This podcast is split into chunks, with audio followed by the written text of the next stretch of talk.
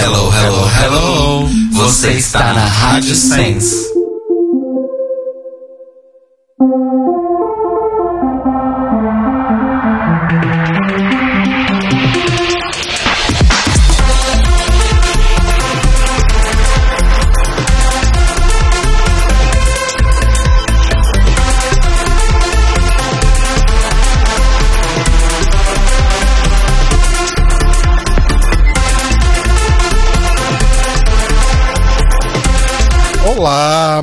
Amores! Estamos começando mais um The Library is Open, mais uma segunda-feira, edição Frio em São Paulo, edição gripe, né? Aqui na Rádio Sense, em sensecast.org.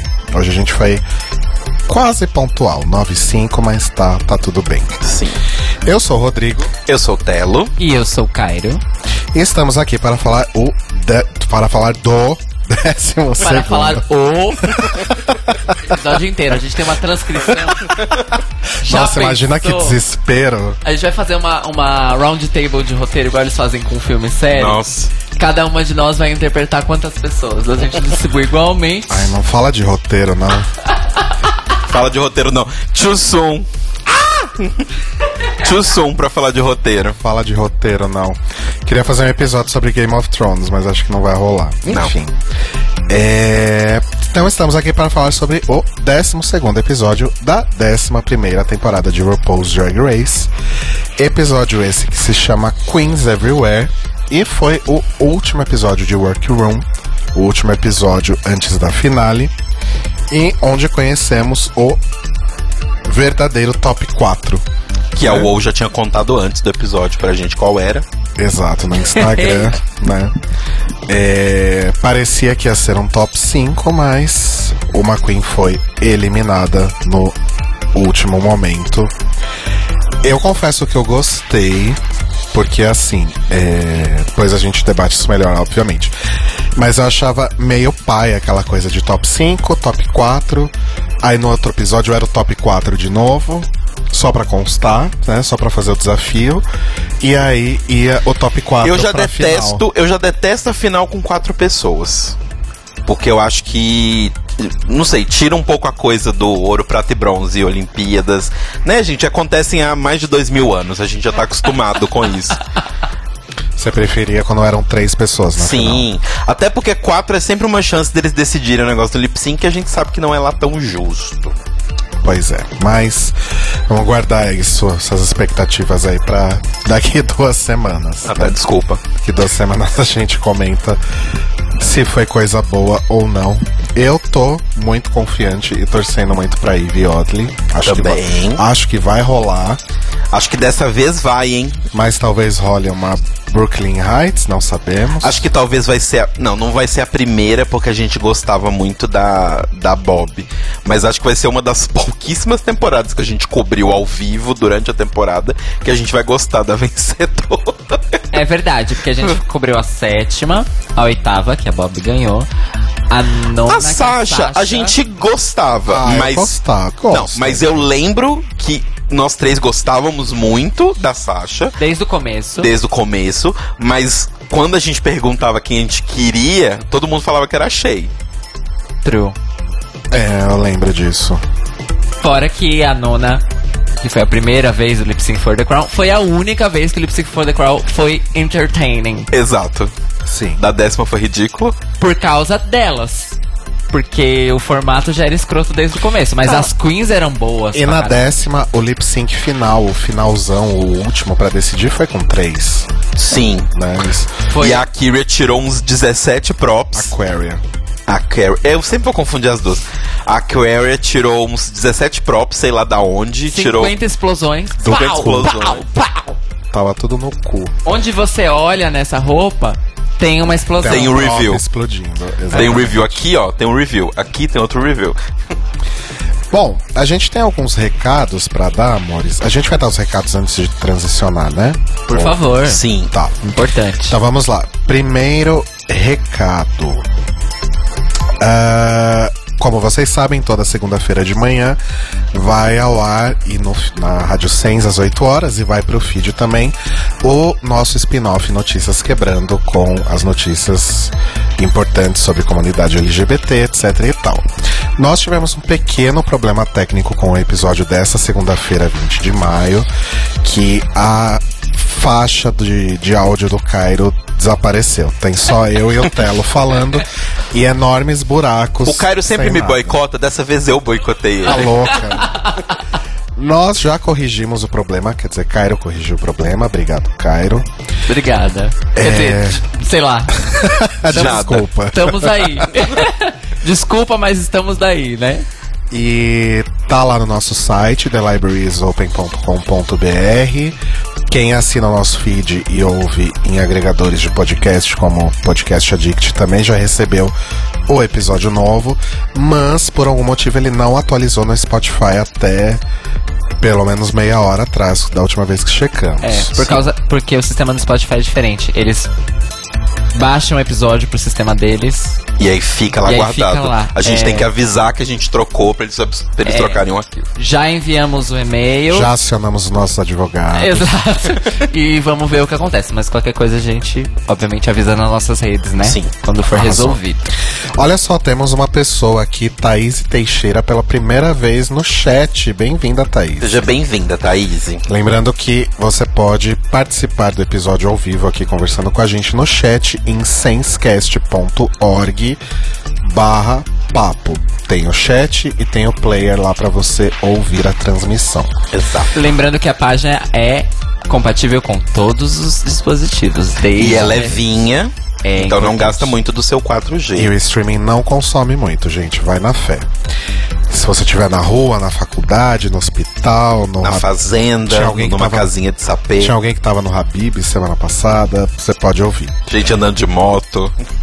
É, vários, temos vários é, testimonials, né? do poder do streaming. Little Red aqui, ó, tá diretamente do ônibus, tá vendo? Arrasou. É assim que a gente gosta. E então a notícia é essa, Notícias Quebrando já tá aí arrumado e a gente espera que provavelmente amanhã o episódio consertado também esteja disponível no Spotify, que a gente sabe que muita gente ouve lá.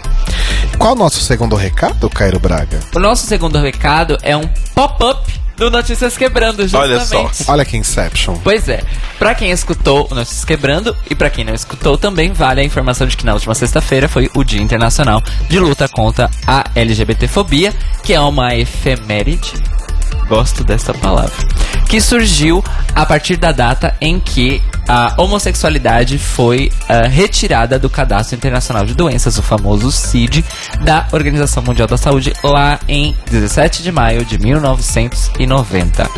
Pois bem, no dia 20 de maio de 2019, vulgo, hoje mesmo, Hoje mesmo. hoje mesmo, foi publicada a nova edição do CID, o CID 11, não, o 11º CID, porque CID 11 é um código de doença, o 11º CID, que foi atualizado com uma informação extremamente relevante.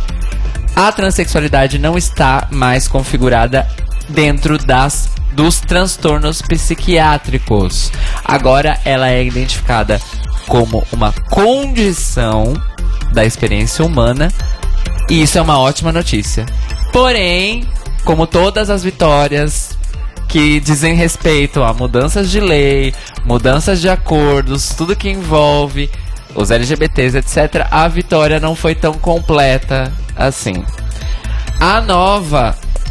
Desculpa, com a retificação do CID, a transexualidade agora é uma condição humana denominada, abre aspas, incongruência sexual, fecha aspas. Ui. É, então, considerada em si mesma, essa mudança é basicamente trocar uma coisa problemática por outra.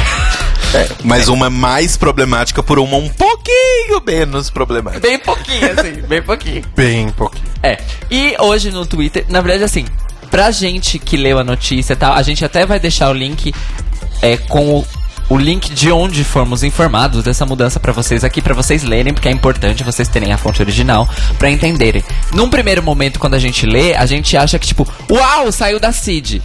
Mas não, tem que ler com muita atenção. E aí, quando eu falei sobre isso no Twitter, uma amiga minha que é militante trans falou assim: Miga, não é bem assim. E ela me explicou o lance todo. Aí por isso que venho trazer a informação completa. Novamente. Isoladamente é realmente uma mudança bem pequena, como dissemos aqui. É uma mudança boa, mas é pequena. Considerando o escopo maior das consequências que isso vai ter, aí sim a gente começa a ficar um pouquinho mais otimista. Por quê? Agora não vai ter mais nenhum tipo de arcabouço oficial para que os terapeutas de reversão sexual, estou fazendo um 500 mil aspas com os dedos, não vão ter mais esse arcabouço. Esse, espa- esse espaldo. Esse espaldo, exato. Não é respaldo. Sim, eu tô zoando. Então, por este lado, é muito bom. É, e temos que lembrar que essa decisão da OMS vai ao encontro ou de encontro? Nunca lembro. De encontro. Mas é de. Não, vai ao encontro. Ao ela, ela concorda, Ela concorda. então ela vai ao Então encontro. ela vai ao encontro da mudança que houve no manual da APA, American Psychologist Association, que é como se fosse o, o CID dos psicólogos, é, que também fez a retificação da transexualidade com relação àquilo que era definido como disforia de gênero e, foi retificado. Mas também na época foi trazida à tona a questão de que era uma retificação pequena. Ainda temos muita coisa pra andar. Mas essas duas coisas juntas dão uma camada a mais de armadura, vamos dizer assim, sim. para que as pessoas trans não sejam mais tratadas como doentes mentais. Sim. Bom, vamos acompanhar o desdobramento disso aí durante a semana, Com certeza. pegar mais informações, mais dados, mais referências. Mesmo porque a gente não tem ainda repercussões de pessoas É, porque foi tipo cientistas. agora, É, né? Foi, foi o- exatamente agora, Sim. tipo duas horas atrás. e aí a gente faz uma cobertura mais aprofundada no próximo Notícias Quebrando, próxima Exato. segunda-feira. Mas de qualquer forma, parabéns pra militância trans que conseguiu essa vitória, ainda que pequena é uma vitória e temos que comemorar. E quando a gente fala isso, não é só porque, tipo, e aí, parabéns, vocês não são mais doentes mentais. Essa decisão da OMS teve partici- participação de pessoas trans e de cientistas trans, que é muito importante isso acontecer. Sim. Arrasou. E Arrasou. temos mais um último É, recadinho. tivemos uma hoje. notícia ruim, uma notícia média, agora vem a notícia boa. Então, gente, a notícia é que assim, depois de um longo e tenebroso inverno, algumas pessoas já vieram perguntar pra gente sobre isso, algumas pessoas sugeriram isso, e a gente vem formatando isso há bastante tempo pra ser uma coisa justa tanto pra gente quanto pra vocês, que são nossos ouvintes, que a gente gosta muito de vocês, a gente sabe que é difícil pra todo mundo, mas depois de muito conversar, chegamos ah, aos finalmente e hoje, no dia 20 de maio, nós publicamos a nossa campanha de financiamento coletivo no Apoia-se. Qual é o grito da Monique aí?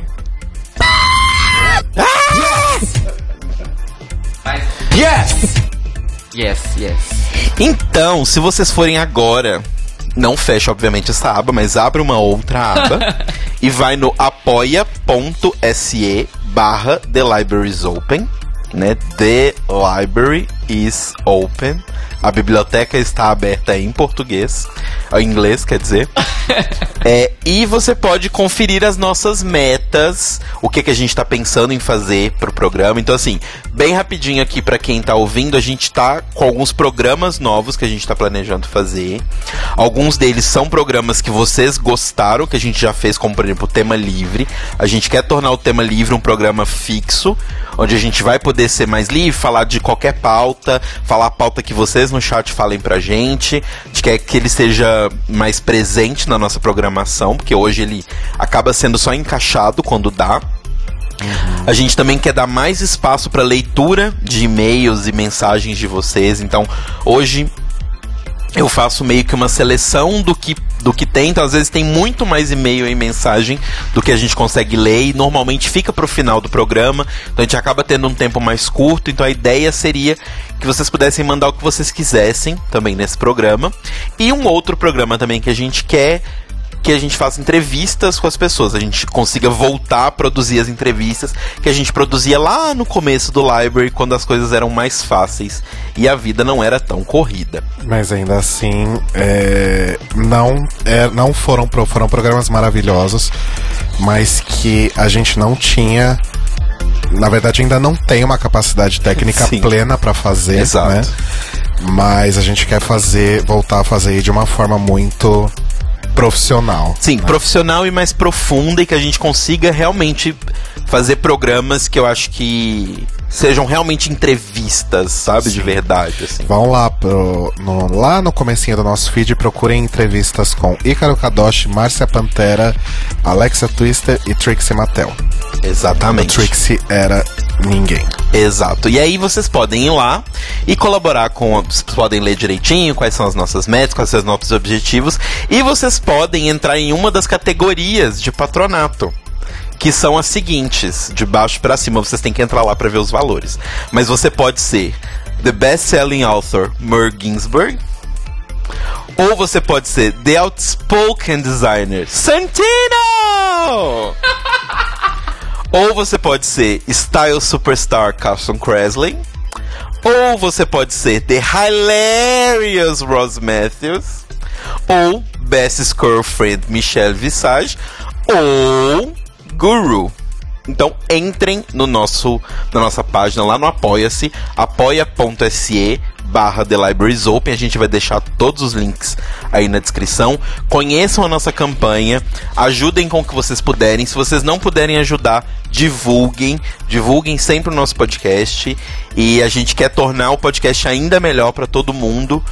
Então, esperamos que vocês fiquem felizes e gostem dessa ideia. Esperamos que vocês gostem das nossas ideias aí, de acordo com as Exato. metas. E os links também estão disponíveis no nosso site, thelibrariesopen.com.br. Tem o link para o nosso Apoia-se lá. É, e o Apoia-se é uma plataforma muito legal pela flexibilidade, né? Vocês podem fazer via cartão de crédito, cartão de. Cartão de crédito, é, boleto bancário ou Isso. depósito direto. Isso. Então, se às vezes você não quer colocar no cartão de crédito e etc., tem a opção de pagar em boleto bancário. Inclusive, a gente escolheu o Apoia-se. Um dos motivos foi justamente por isso para poder facilitar para todo mundo. Ah, outra coisa, é, cada uma dessas faixas aí de, de patrono que o Telo descreveu, que caso vocês não tenham percebido, são inspiradas nos jurados de RuPaul's Drag Race. É, a cada nível de contribuição também existem recompensas específicas. Exato. Que vão desde sorteios de brindezinhos até participação aqui no programa, é, sorteios de ingressos para shows. Então, deem uma olhada lá com, com mais detalhes. Eu não vou dar todo spoiler Isso. aqui, não. Entrem na página e leiam sobre. E se quiserem dar opinião, a gente sempre foi muito aberto à opinião.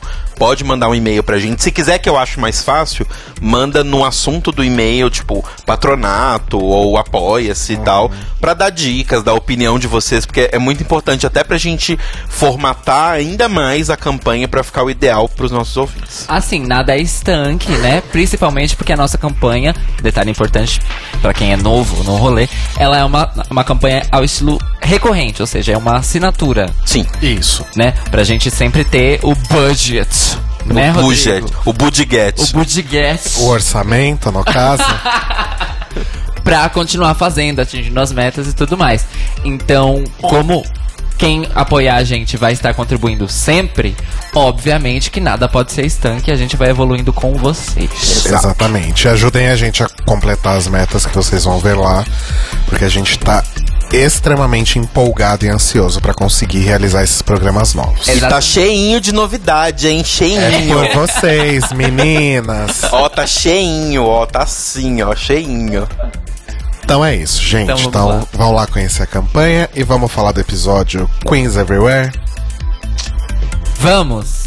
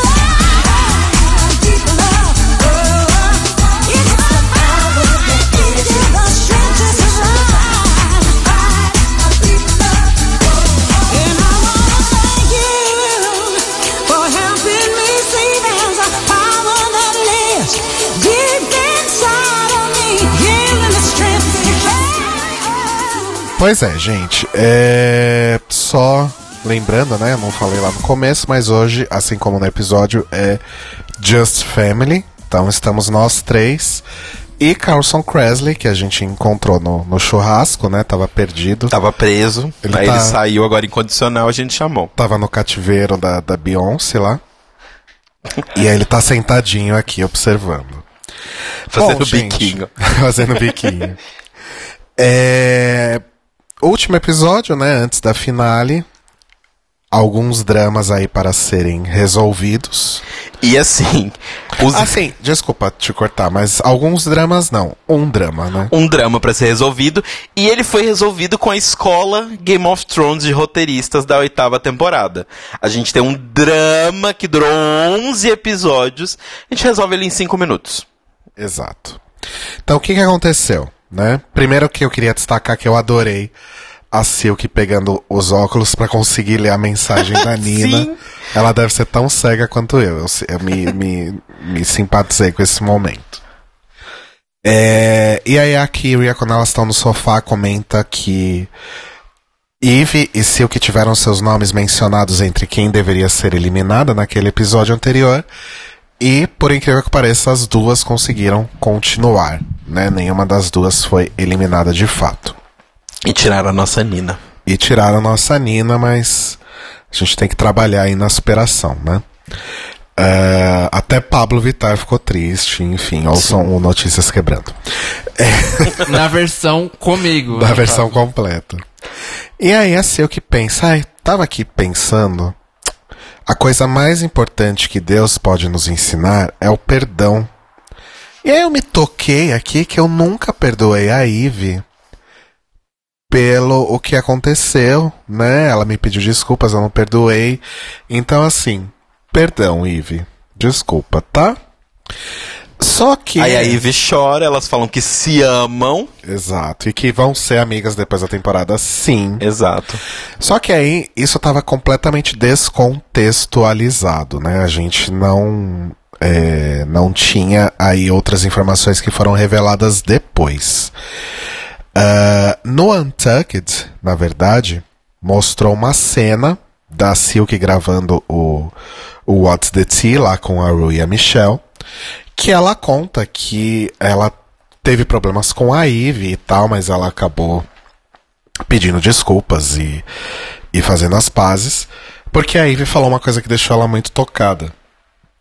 No lip sync com. Depois do lip sync com a Nina, quando Nina foi eliminada e Silk continuou na competição, depois, é, off-camera, em algum momento, a Ivy chegou pra Silk e falou que estava muito feliz, porque ela tinha visto que a Silk tinha de fato vulnerabilidade, era de fato uma pessoa humana, né, como, as como costumam dizer, e que ela estava muito orgulhosa da Silk. Então, de acordo com a Silk, foi isso que deu o twist na cabeça dela de finalmente perdoar a Eve daquela vez que ela falou que a Silk era sem talento, etc, e que desde então rolam muitas alfinetadas aí na na competição. Eu não sei o que vocês acham disso. A minha impressão é que essa rivalidade Silk versus Eve, ela nunca existiu de fato num grau tão acentuado como a temporada mostrou. Elas podem ter tretado, elas podem ter discutido, mas a gente já comentou em vários outros episódios passados, principalmente em cenas de Untucked, nem tanto em, em cenas de Workroom, mas Sim. de Untucked, que Eve e Silk eram vistas conversando numa boa. Sim. E aí a gente falou, caralho, o que que tá, o que que tá pegando aqui? Lembrando que quem pescou isso foi Rodrigo. Na verdade fui eu, mas tudo bem. Oh. mas a gente assiste junto, então tá Exato. tudo É, então. é. Eu, eu não tinha. Na primeira vez que você falou sobre, eh, tinha passado completamente despercebido. Aí que eu comecei a anotar, depois que você. Eu não, não te corrigi porque eu pensei, fui eu. Mas enfim. amo! Cada- é cada um melhor que o outro nesse podcast. Então, Comentem. é, primeiro que eu e o Caio estávamos Nina Bonainen aqui pro Rodrigo, porque, gente, isso é a coisa mais mal roteirizada que já teve nessa série. Porque, assim, do nada, eles inventam uma briga que escala do nada, que é mal editada, e eu começo a pensar se ela é mal editada porque foi mal editada em si, ou se porque o material que eles tinham pra montar essa briga era tão parco que no final a briga acaba não fazendo muito sentido porque eles não têm as conexões. Sabe? Tipo, como se tivesse frases onde elas falam palavras, mas você não tem os conectores Sim. no meio. E aí você não consegue montar o negócio todo. E assim, pra mim ficou muito ridículo esse negócio porque. Ai, não, porque quando eu saí do lip sync, a Ivy falou comigo que pela primeira vez ela me viu ser frágil e ser humana e mostrar erros e não sei o que. Gente, a Silk mesmo, desde o primeiro episódio, não só a Silk, várias outras, vem criticando várias coisas sobre as falhas da, da, da Silk desde o começo da temporada. Então ninguém, tipo, ai, nossa, agora eu vi que você tem falhas porque você fez um lip sync péssimo. Agora eu vi que você é um ser humano, porque antes você estava muito perfeito. Tipo, Então, mas espera. nada faz sentido. Posso, posso puxar um apêndice aí? Hum, pode. Eu consigo entender a fala da Eve, e isso é, é muito debatido no Untucked também. Pra variar, a gente desconstruiu tudo e já tá falando do Untucked, mas ok. Isso é muito falado no Untucked também. A Silk, ela chegou lá com uma imagem criada, talvez a gente possa até usar o termo fabricada, pra usar na competição. Então, assim, não só nós, telespectadores, mas também as pessoas que estavam lá, principalmente elas que conviviam off-camera também, elas provavelmente conheceram o verdadeiro lado da Silk off-camera, né? É mais ou menos uma situação laganja. A Dor fala, né, no reunion da sexta temporada, que ela ficava muito impressionada como a Laganja agia na frente das câmeras, porque ela conhecia uma outra pessoa. Né, e isso gerou uma treta entre elas, blá blá blá. Ah, você falou de mim, não, não sei o que, não lembro quando, não lembro o que, mas você falou.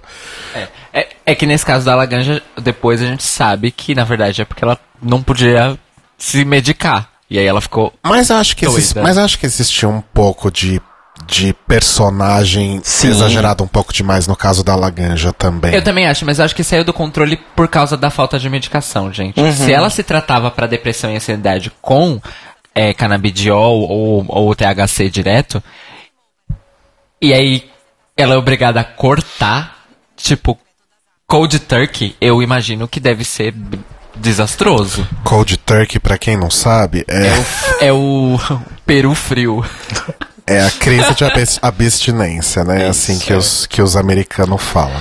Mas voltando a Silk Eve, então eu consegui entender um pouco disso, porque é aquela coisa, tava todo mundo lá com uma carapaça muito grande, a Silk talvez mais do que todo mundo, pelo menos foi o que a edição nos mostrou, principalmente nos primeiros episódios.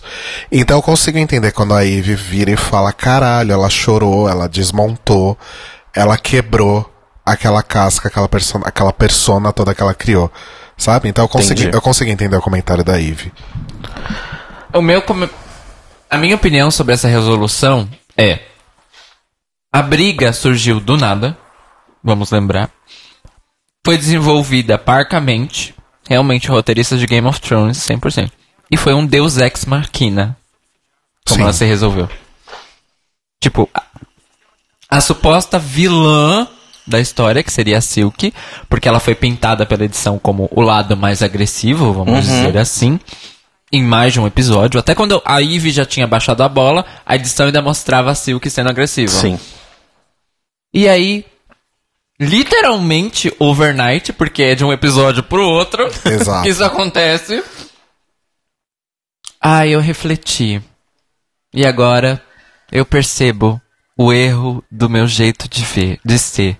Me perdoe, querida Não, amiga. e tem outra. Quem não tá assistindo o Untucked, e eu não posso culpar essas pessoas de jeito nenhum, porque o Está Untucked. perdendo metade da história. Porque o, o Untucked está um grande cocô Sim. né? Eu, eu não culpo ninguém que não que tenha abandonado o Untucked, que não esteja assistindo, só que quem não assistiu esse Untucked perde justamente essa outra camada da história e fica achando que a Silk é uma louca, basicamente.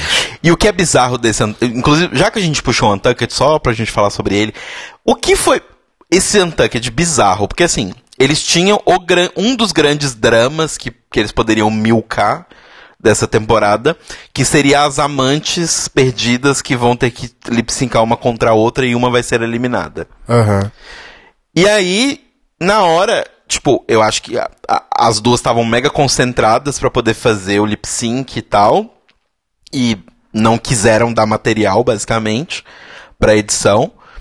E aí, o Untucked foi 20 minutos, entrecortados de 5 em 5 minutos com comerciais de tire selfie enquanto você espera, da Silk, Eve e a Kyria lambendo o cu uma da outra. Chupa cu de gringo. Ficou 20 minutos de ai não, porque você é muito perfeita, né, meu anjo? Sendo que essas pessoas se odiavam há dois dias atrás. Então, assim, é. Make me believe. Eu só peço isso. Você vai me enganar? Beleza, pode me enganar. Eu tô assistindo o programa sabendo que eu vou ser enganado. Mas me dá uma narrativa consistente, me dá motivos consistentes, me dá, tipo assim, se vai ter uma redenção, faz com que a redenção seja um caminho, não do nada. Plum! Redenção. Exato, tipo Daenerys ficando louca, né? Faltou- a suspensão da descrença tá falhando muito. Ah, olha que loucura. Daenerys fica louca, Silk fica humilde. Assim, do nada.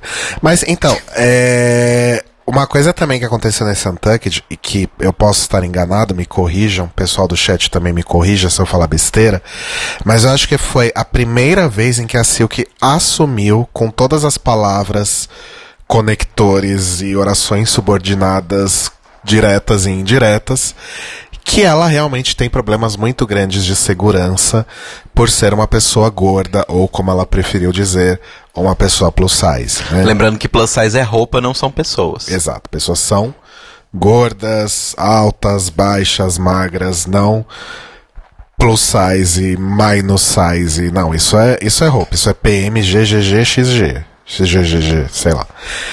Eu tô errado? Ela já tinha falado isso antes e eu só peguei esse? Ou ela foi a primeira vez que ela assumiu com todas as Foi a palavras primeira vez. que ela, que ela é insegura com o corpo dela? Frontalmente foi a primeira vez. Porque das outras vezes que isso foi pincelado, foi pincelado lateralmente. Bem lateralmente. Sim. Mas ela sempre falava que isso não era uma questão pra ela, não era uma questão, não era uma questão, não era uma questão. Enfim. É, é aquela coisa, né, gente? A gente vai viver nessa dúvida. Não que a gente vai perder tempo pensando nisso, né? Porque acaba a temporada, segue a vida e a gente vai assistir outros reality, né? Mas fica aquela dúvida. A Silk é de fato como ela. Porque teve todo esse processo de começar a desconstruir ela e mostrar uma pessoa um pouco mais frágil de dois, três episódios pra cá. Então, assim, ela é aquela pessoa, ela tem aquela personalidade, ou foi mais uma vez algo que a edição do programa fez a gente engolir a seco e, entre aspas, odiar uma pessoa. Porque andam dizendo por aí que a gente odeia a Silk, o que não é verdade. Então, só deixar claro, né, pra quem acha que a gente pesa a mão com ela, que a gente não odeia a Silk. A gente está só tecendo nossos Sim. humildes comentários sobre o que está sendo mostrado no programa e de a gente já falou isso outras vezes. A gente não odeia a Silk. A gente. Aliás, a gente não, eu vou falar por mim. Eu acho o personagem de reality show Silk chato, desgastante. Mas eu não odeio a Silk. Muito pelo contrário. Não, não Não tem nada nem- contra, eu não nem tem nem conheço a motivo. pessoa. Mesmo porque as partes da pessoa, Silk, da, do CPF, não do CNPJ, que foi falado no programa e abordado, não. inc- Inclusive, aí é que pega também, né? A questão da construção de narrativa. É tudo muito incongruente com a personagem Silk Sim. que o reality show mostrou.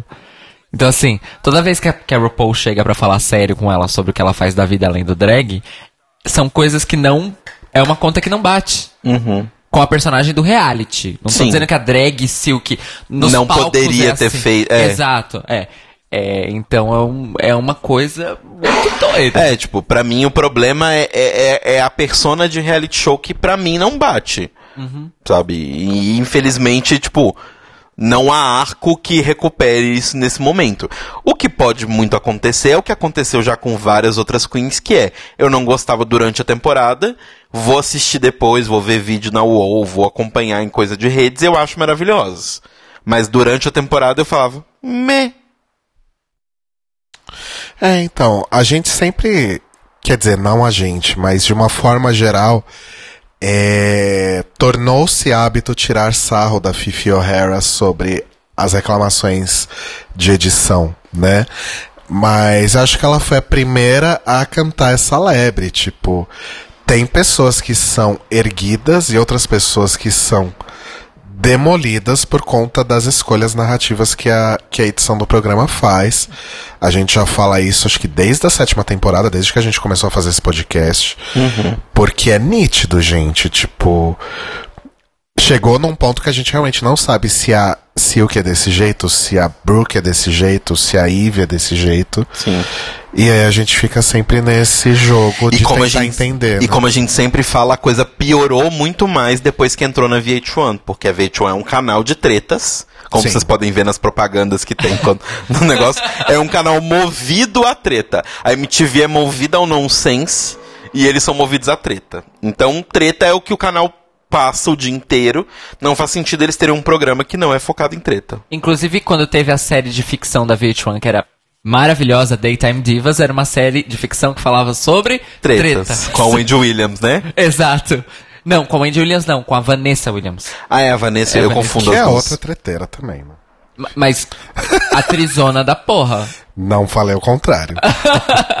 e com a atriz que fazia a mãe do Chris também. Elas eram rivais da série. A, atriz conhecida como Rochelle. Formerly known. Não, é. exato. Só antes da gente mudar de tópico, um beijo para o Michael e pra- para o Marlon, que estão aqui pela primeira vez também, ao vivo com a gente. Beijos! Beijos, Michael e Marlon. Já podem ser uma dupla. Exato. Juntos e Shallow Now. É, ok. Aí a Michelle Visage aparece, né, Pra explicar como que vai ser o Maxi Challenge final. Eu adoro que ela aponta pra Silk na hora que ela vai falar sobre o fornecedor de padding, né? Ai, sim. Essa que fala, graças a Deus, meu problema tá resolvido. É, só lembrando, gente, que até esse momento, até esse episódio, a gente tinha Eve com uma vitória, a Kyria e Silk com duas, cada uma, Brooke com três, e Vendi com um total de zero vitórias. Sim, um segundo lugar apenas. Os oito wins da Aja. Os oito wins. Uma coisa que eu queria só comentar dessa entradinha da Michelle é que assim, a Michelle fez o curso do Cairo de radialistas e tava falando assim, como você fala no rádio, porque a prova vai ser essa. Lembrando que Michelle é de fato radialista de formação. Mas, tipo, ela não usava isso na TV, sabe? Tava bizarro, porque ela tava, tipo, muito apresentando picadeiro, sabe? Gente, quem foi na Work the World Tour, fale pra gente. Ela apresentou os shows assim? Por favor, grata. Sim. Porque ela nunca tinha usado esse tom no programa. Real, não tinha mesmo. Enfim, só um, um- um comentário. Bom, Nem no What's the Tea ela fala assim. E aí, nada diferente do que a gente já tá acostumado, né? Vai ser a gravação de um videoclipe de uma música nova da RuPaul, que no caso é Queens Everywhere, que foi lançada acho que uma semana ou duas semanas antes desse episódio, acho que uma semana. É, e, além disso, vai ter a gravação do podcast What's the Tea, e o clipe é, compreende aí gravação do rapzinho, e ensaio de coreografia com o Todrick, né? Mesma coisa, mais uma, mais uma segunda-feira, mais uma temporada, né? E vamos começar falando sobre as gravações dos, dos raps, que de uma forma geral, né? Aí tem aquele jogo que eles sempre fazem que é mostrar a que tá no bottom indo muito bem, que foi o caso da Brooke, né? Parecia que ela tinha arrasado na gravação do rap. E não ficou ruim de fato, mas só ficou meio insosso, eu acho. Eu não. Então, já falando disso, eu não achei nenhum rap ruim. Não, e nem, e nem, e nem Principalmente- as gravações de fato. Principalmente dado o fato de que, assim, eles deixaram o nível bem hard dessa vez nas gravações, porque normalmente elas gravam em BPMs bem mais baixos do que o dessa música. Verdade. O BPM dessa música era muito alto, elas tinham que cantar. Tipo assim, de vez em quando você tinha uma que escolhia dobrar o, o compasso, né? Falar, não, eu vou fazer é, um rap rápido. Tipo a Detox com the slow, with the slow verse, que não era slow verse. Mas era a, a piada justamente era essa. Mas, tipo, sempre tem uma que acelera. Nesse, tipo, elas não tinham meio que opção. Todas eram, tipo, pá, pá, pá, batidão. Então, eu achei que, tipo, pelo fato de ser um nível mais difícil do que normalmente é, elas foram muito bem, De fato. né? De fato. E acho que nenhuma delas tem necessariamente experiência musical, pelo menos até onde sabemos. É, acho que não, né? Acho que nem uma das quatro. Não, Cinco. eu acho que. Cinco. Eu acho que a que chega mais perto é a Vendi, que fez uma produção lá com aquele DJ que produz as- os remixes. Quando, na época ainda do Miss Vende, Miss Vende. Mas eram uns rapzinhos mais de bate-cabelo mesmo, que eram frases repetidas e rítmicas. Não era necessariamente uma letra desenvolvida como, como essa. Mas, apesar delas, delas terem ido bem nesse lance do ritmo e tudo mais, tal, tal, tal, o conteúdo das letras, no entanto, não estava tão bom assim, como já esteve em outras ocasiões de RuPaul's Drag Race. Na minha opinião. não tinha um comente. I'm Roxy Anderson and I'm here I'm to here. make a Mas clear. comente que ocasiões seriam essas. Too vague. No, too vague. Bom, o primeiro de Aos, aos tares? Calma. O primeiro de todos tem raps maravilhosos, que é O No She Better Don't. Nossa, o No Chiperadão, que tem isso é verdade. versos maravilhosos de quase praticamente todas as participantes. E vamos lembrar que era desafio de meio de temporada, então eram muitas. Não, então você já quebrou a roda, porque eu achei que você ia falar de All Stars, e All Stars a gente sabe que elas têm assistência de produção pra ajudar a escrever os versos, e nas temporadas regulares não. Sim, mas eu ia falar da temporada 9, por exemplo. Eu não lembro, você acredita? É o Category Is, né? Sim. Sim, que tem a Sasha, a Shay. Bom, só essas duas são os, melhor, os melhores raps de- de- dessa ocasião. É, mas não, não destaca muito o Categories, eu acho. Não, não, no geral, mas eu tô falando só da letra mesmo. Sim. Porque, na minha opinião, o único verso que foi bom mesmo, do começo ao fim, que tinha propósito, se manteve, tal, tal, tal, foi o da Eve. Porque a Eve cont- contou, um- ela descreveu a personagem dela inteiramente naqueles versinhos. A ou- as outras ficaram meio que a cada dois, a cada duas linhas elas atiravam para um lado. Silk então nem se fala, que chegou falando, não, porque o meu minha estrofe vai ser sobre as big girls, tá, tá, tá. Ela fala duas frases sobre isso. O resto é encheção de É, a da Kiri eu também achei que foi legal. Eu gostei muito do da Kiri, acho que foi o melhor depois do da Eve, pra mim. É, foi. Mas ainda tava fraco. Acho que você está sendo muito exigente porque você é musicista. Ai, aliás, eu tava elocubrando aqui uma, uma coisa, eu comentei com o eu Telo. sou cantor. Quando a gente tava é, assistindo o episódio, vamos ver se o Cairo concorda. Eu acho que a melhor rapper que já passou por esse programa foi a Bibi. Por quê? Porque, porque... Não, tá. não só por isso, porque assim, a ideia. Quando, ai, vamos gravar um rap. O que, que essas cinco fizeram? Saíram cuspindo um monte de palavra que tinha que ser rápido, né? E tinha que ser aquela coisa hood, né? Aquela coisa quadrada, digamos assim, do, desse hip hop mais Rápido. mais rápido. E a, a Bibi, não, nos dois raps que ela fez, no Face, Face, Face, I, I get face, beauty face. É verdade. E a gente foi, lembra até hoje. Ela foi, ela foi de OG realmente, em tudo. E ó, esse Face, Face, Face e o Rakatatitica, que eu não sei fazer, Racacatiti. Tá, tá. Yeah, a pussy bitch. Uh, la, la, la, la, la, la. Ser bom, ser bom. Obrigado, gente. É, aí. É, eu acho legal justamente isso. Não é aquela coisa tipo. Tipo, 20 mil palavras por minuto. É uma coisa melódica. Tem, melo tem melodia, tem ritmo e tem frases de efeito que a gente lembra até hoje. Exato. Tem... A gente lembra até hoje de face, face, face. I, I get, face, beauty face. You can take. It's, okay. Watch my body go insane. E só, porque o resto eu não lembro. É porque aí fica um pouquinho mais rápido.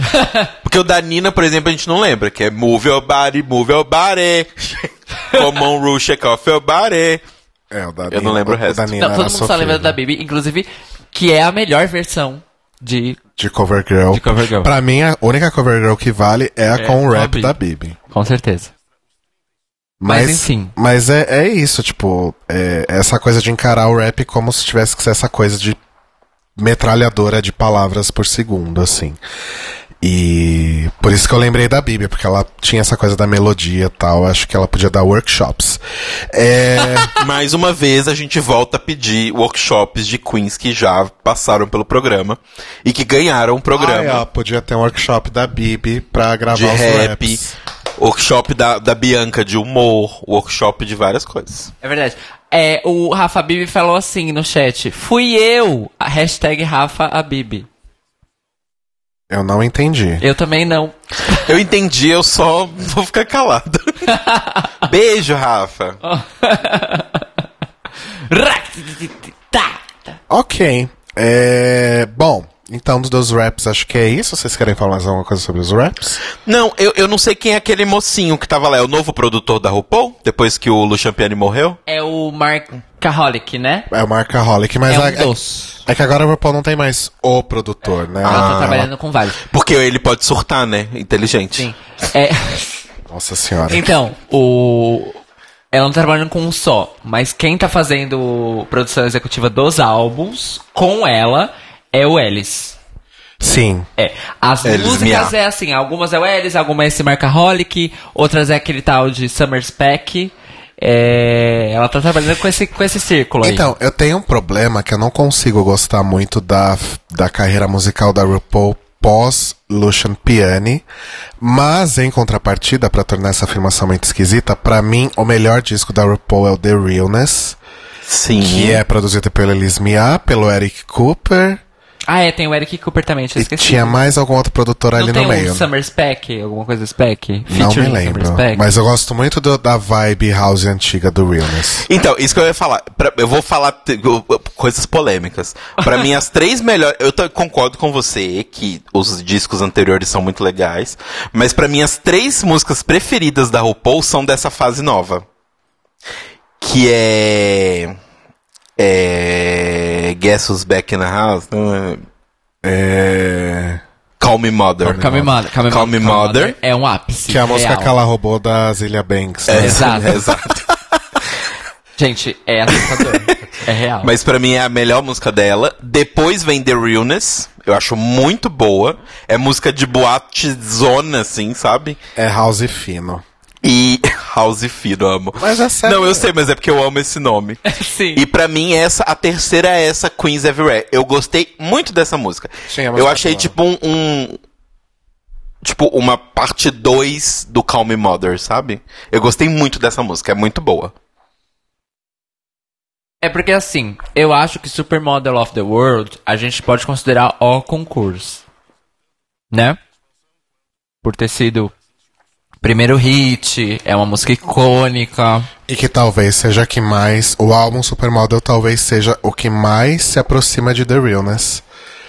Até porque ele foi gravado e lançado na época da explosão é, no da caso, House. ele é a fonte, né? É isso. o The Realness bebeu nesta fonte. Exato. Exato. Mas, eu é. gosto, mas eu gosto das músicas do Lucian Piani. Eu acho que elas são pop na medida certa. E tem muita música que. Que chicletou na nossa cabeça. E nem é só porque repete tanto no programa, tipo Cover Girl. Mas eu fico muito triste porque o Born Naked, o Brown Naked, Pronect. você nota uma evolução no estilo de produção Do do, trabalho dele, né? Sim, Caralho, o, o Born Naked é tipo 10 vezes melhor que o Glamazon e o, e o Champion. Só que aí. assim, Born Naked tem rock, né? tem tudo ali, E né? tem, e tem um espaço de quase oito anos entre eles, né? Do Brown Naked pro Born Naked do. Pro Do Champion? do Champion. Não, foi um seguido do outro. Não, não, tem um espação, porque ela lançou Tem uns certeza? EPs no meio. EPs Ah, remixes. aqueles EPs de remixes É. e tal. Minha bateria E tá tem- acabando. Eu não, eu não sei se chega a ser oito anos, mas eu acho que chega a ser uns quatro ou cinco, Telo. É, por aí. É por aí. E nesse aspecto, a minha música favorita de Luciano Piano para o Paul é definitivamente a versão do álbum de ah, Main Event. Ah, é boa. do álbum ou a Definitivamente. versão do remix? Do álbum, que é disco. Sério? Nossa, eu não, acho a muito versão foda. disco é o remix. Não, a versão disco é a do álbum. A versão remix é do, Mary, do Matty Pop. Match Pop. É, que é anos 80. Ah, E essa, essa, é a, tá. essa é a piada. A versão original é anos 70 e o Mary Pop foi lá e transformou num, num batidão dos anos 80. Você tá e fez certo. isso maravilhosamente bem, porque parece outra música. é, mas essa é a minha produção favorita do Lucian. Mas É, o. Eu, definitivamente. eu acho é. que o Born Naked, tipo, prometi. Ele tava prometendo, tipo, muita coisa. Tipo, tem músicas tipo Modern Love Sim. e Adrenaline que são super modernas. Nossa, a Adrenaline assim. é muito boa também, tá aí. Outra música que eu gosto muito da RuPaul. Só Give que aí. one shot, one shot. Só que aí a gente não sabe o que, direito que aconteceu com o rapaz até hoje, né? A gente só sabe que ele foi cancelado por todo o cenário musical. O Telo tá dublando aqui. Make me come alive. Isso, vai enrolando aí que eu tenho que achar a pauta no celular agora. É. one shot, É... E foda-se o episódio, né? Vamos falar da discografia do RuPaul. Tá, a gente falou do rap, vamos falar dos, do... Corta o microfone dele, por favor. Desculpa, eu tô animada hoje.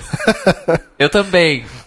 É, vamos, vocês preferem começar com o podcast ou com o, Pode ser o podcast. ou o ensaio com o Todrick?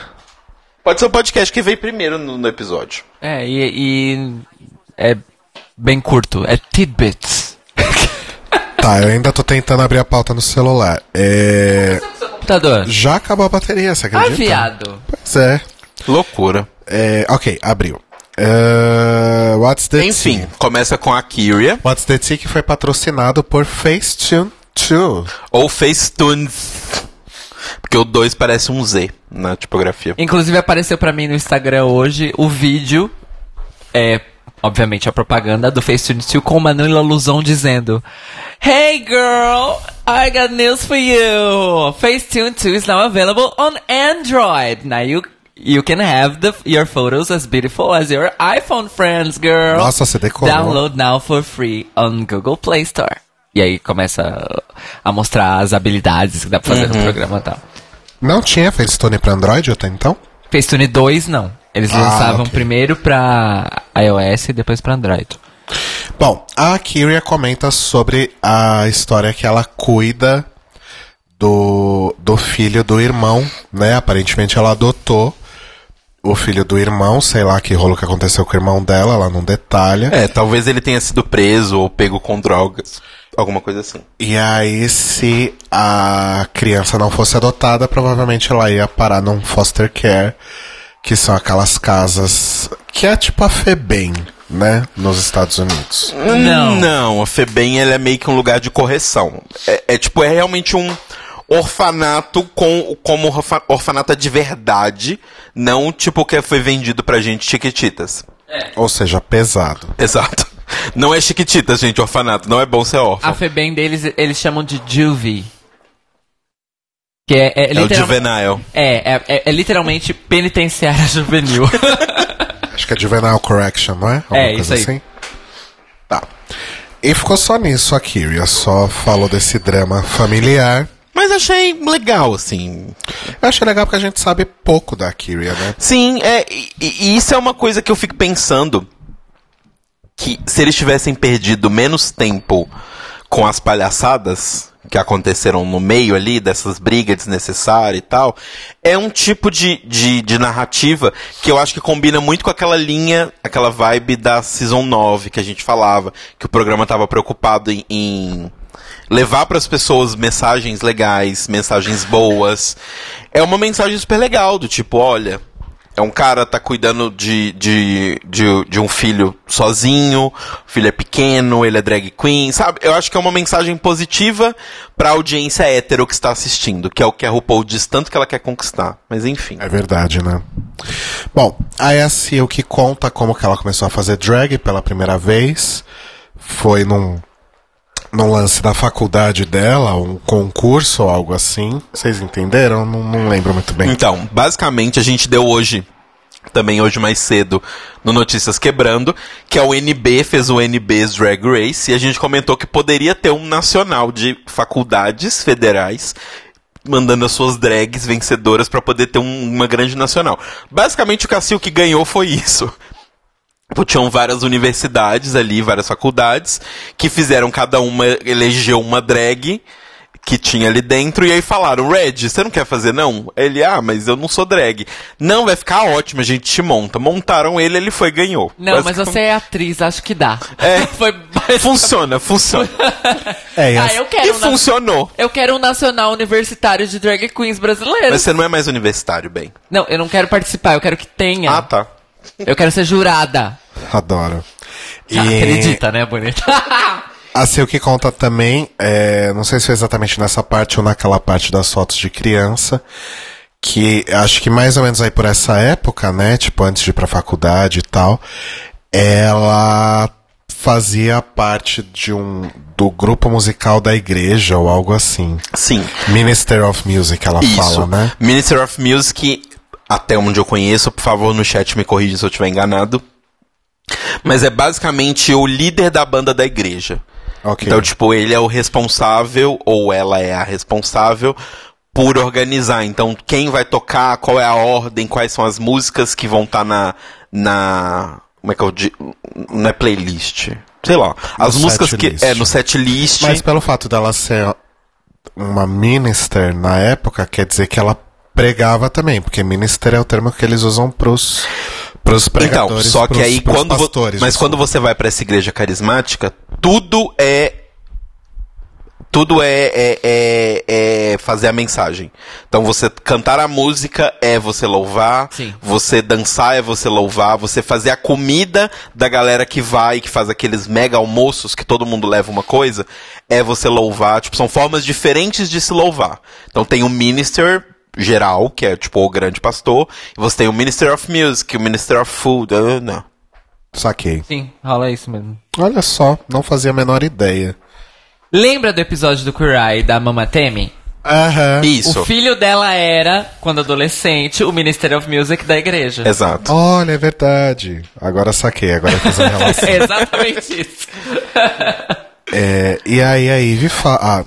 A Silk fala, né, que sobre todo aquele drama de que todo mundo achava ela expansiva demais e que queria aparecer demais e que num episódio anterior teve gente que falou que achava que ela nem estaria na competição até essa altura e que isso deixou ela muito chateada, etc.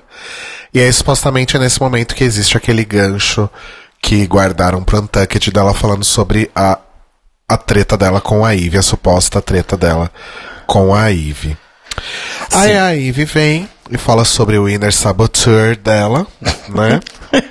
que ela fala que às vezes ela se sente pra baixo e ela tem problemas em, em confiar nela mesma e que na situação como por exemplo do episódio anterior quando falaram o nome dela pra ser eliminado é, as pessoas que ela sabe que fizeram aquilo por razões pessoais prejudicaram a cabeça dela de alguma forma e aí a Michelle tá fazendo treinamento com a RuPaul pra ser guru também Sim. né e aí ela faz um, um papo zíbia ali Michele Gaspareto. sobre a Ivy, sobre a Ivy superar o Inner Saboteur, etc. Bem, é só você se abrir para as pessoas que as pessoas vão se apaixonar por você. É só isso que você precisa fazer, mais nada. É, é tudo muito simples, gente, no, no mundo de RuPaul e Michelle E Visage. vocês já perceberam que é um New Age baseado em meritocracia? Sim, Sim. mas, errado, mas né? aqui, basicamente, basicamente 95% dos New Age são baseados em meritocracia. Não, não. Acredite mais que você vai conseguir. Ah, sim, sim, sim. não. Seja a pessoa que mais acredita em você mesmo e nada vai te impedir. Mas é que, por exemplo, o já que falamos tanto dela, toda a filosofia da Zíbia, de OG, né, aqui no Brasil, não tinha tanto essa, esse embasamento de, de meritocracia, mesmo porque era considerado uma coisa tão away da realidade que não tinha embasamento nenhum. Era realmente ela achava que as leis cósmicas se aplicavam ao mundo material. Mas quais as leis cósmicas? Cósmicas? Cósmica, tonalidade da manhã, cósmica. Lá no O, Ma o Mário tá, Cósmica. o Mário tá falando aqui no chat que a Michelle faz a Zíbia toda semana no Watchapacking. Eu não assisto eu mais o não Watchapacking porque eu é não- eu preguiça. Ai, gente, a gente já, a gente já assiste o episódio Eu Untucked. Eu não assisto esses Já Duas é o vezes. programetes, não. É, vocês me falando disso me lembrou do episódio do, do podcast Estamos Bem, acho que talvez alguém aí ouça. É, que é o podcast da Bárbara dos Anjos e do Thiago Teodoro, que é o episódio da semana passado ou retrasado, não me lembro, foi sobre força de vontade. Aquele papo que as pessoas é, vêm às vezes do tipo, não, mas se, se você se esforçar, se você tiver força de vontade, você conquista tudo que você quer.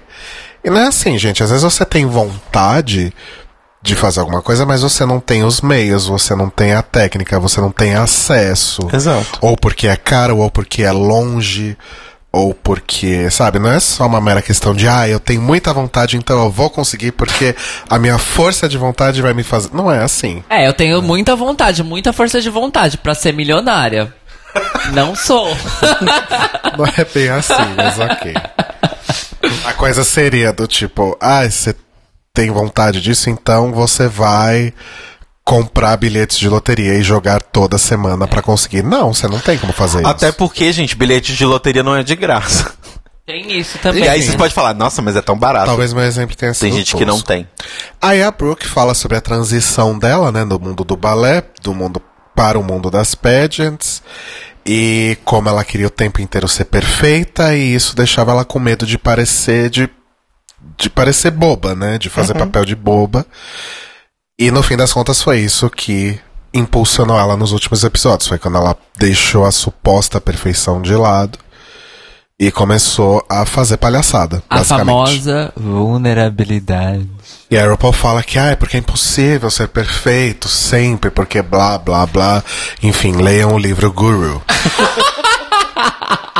Deve- o mesmo texto deve estar no livro também.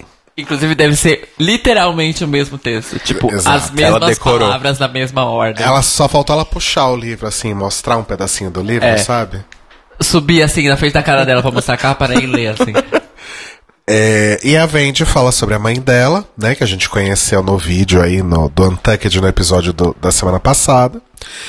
E ela fala sobre as origens porto-riquenhas dela, e ela fala que, diferentemente da maioria dos porto-riquenhos, a família dela não se estabeleceu na Flórida, mas sim em Nova York. E que ela se inspira muito na mãe dela para fazer a persona Vendi.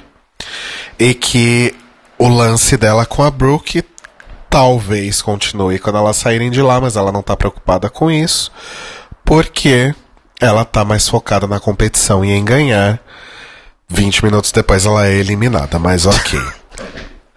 Olha, só rapidão. A Esther Morel jogou uma ideia aqui no chat maravilhosa, É. que é o seguinte. Eu tenho vontade de fazer um reality show e jogar esse pessoal da meritocracia no meio de uma comunidade com quatro filhos pra criar com um salário mínimo. Quem chegar no primeiro milhão... Arrasou. Amei essa ideia! Abre um crowdfunding, Esther, a gente apoia. É, é o aprendiz do, do- só que ao revés. É, Exato. Exato. Inclusive, falando em crowdfunding, entre em apoia.se barra The Libraries Open. Exato, conheça a nossa campanha de financiamento coletivo recém-aberta, hoje, 20 de maio. Conheça nossas metas e as nossas recompensas e o que você pode ganhar nos apoiando também. Exatamente. Não tem um efeito sonoro na, na soundboard que case com isso? Um barulhinho de dinheiro. A laganja, a laganja, a laganja. Ok. Ah, e é isso, gente. Ah, nos ensaios do Todrick com o Todrick Hall, eu na verdade não separei muita coisa. Eu só achei curioso que ele apresenta aquela coreógrafa. Não mostra nem o nome dela no GC. Eu super. Porque assim, eu, eu assisti o episódio com o Danilo Cursino, inclusive, beijo, Dan. Muito obrigado por ter me acompanhado. A gente foi assistir a semifinal 2. Beijo, Dan. Ele- a gente foi assistir a semifinal 2 lá no Metropol. A Aba tava lá. Do. Eurovision. Do Eurovision. Beijo, Aba. A Aba Aba tava também. lá, aí a Aba ia tocar, obviamente, no Zig Duplex depois, porque é a heteronormativa que promove e tal, tal, tal. Aí a gente foi junto. E, e aí quando o Todrick apresenta a mulher, eu- assim que ele apresenta a mulher, a mulher fala, oi gente, e aí segue o baile, eu comecei a dar uma gargalhada, aí o Dan, o que foi? Eu falei, mano, não mostrou nem o nome da menina no GC. E aí eu até falei com o Rô, porque o Rô tinha comentado que ela tinha sumido. Eu falei, não, ela tá ali no meio dos dançarinos. tipo, tinham vários boys e ela. Ali no fundo. É. É, mais uma vez, naquele rolê de, de enganar a gente, eles mostram a Vendi arrasando na coreografia, mas depois ela acaba tendo uma das performances mais fracas. A Kyria, como sempre, é mostrada como a que tem mais dificuldade para aprender a, a coreografia. E o Todrick deixa, é, tenta motivar a Brooke a parar com esse lance de bailarina, porque no fim das contas é um hip hop, é um rapzão, não dá pra ela ficar fazendo ponto o tempo todo. Eu concordo com ele. Não, Sim. concordo, mas o, o que eu ia comentar, na verdade, é um comentário geral sobre todo esse segmento do, do ensaio, que eu acho que. É, eu gostei desse episódio e tudo mais, mas esse momento, do ponto de vista da narrativa, do programa de TV e tal, foi o mais fraco pra mim e eu fiquei muito decepcionado. Porque foi muito. É tipo, ah tá. Ah, ó, presta atenção, gente. Essa Queen ela vai bem. Essa daqui, nossa, perfeita. O, o- ela, tanto que ela aparece 10 segundos, o, o Todrick fala, nossa, você é perfeita. Obrigada, amore. Não precisa mais ensaiar. Ah, essa vai mal, viu? Ó, ó, tá vendo como ela dança mal? Tá vendo como ela tá tropeçando e caindo? Ah, essa daqui ela é perfeita, só que do jeito errado. Foi só isso. Eu lembro do, do episódio do Drag Olympics que os caras estão, aqueles dois coreógrafos que, obviamente, eu não vou lembrar o nome nesse momento, estão ensaiando elas, aí corta pra um confessionário, entre aspas, deles, e eles falando, ai, a, a Scarlett realmente foi a que teve mais dificuldade, mas eu tenho certeza que ela vai acabar ganhando esse desafio. E aí, acho que nesse episódio que a É, que a Scarlett, Scarlett é é eliminada. eliminada. Enfim. Mas assim, é. Inclusive, é... Só rapidão. Esse é o primeiro momento do episódio que a gente tem o bait and switch da Vendi.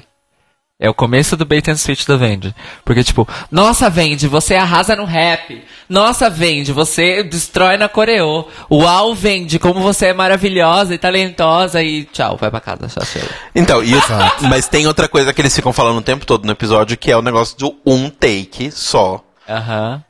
E aí, vamos chegar na, na execução das coisas, mas assim, sobre os ensaios eu concordei, eu acho que realmente a Brooke, ela tem...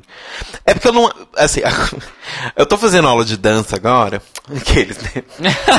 Então eu acho que eu tenho um pouco de propriedades pra falar, mas assim, o que a minha professora maravilhosa, Isa Zedron, beijos pra ela. Sigam Telo Caetano no Instagram e vejam vídeos Exato, dele dançando. meus videozinhos dançando. Sensuais, inclusive. Mas assim, o que ela sempre Sensuela. fala é, às vezes, mais importante do que você acertar necessariamente a coreografia, é você tá na vibes. Então, tipo assim, na hora que você tá na coreografia, sei lá, se você colocou a mão pra cima exatamente como tinha que ser, e você colocou ela meio pro lado, se você tá no feeling ali, na, tipo, no ritmo e na energia, as pessoas cagaram pra isso, sabe?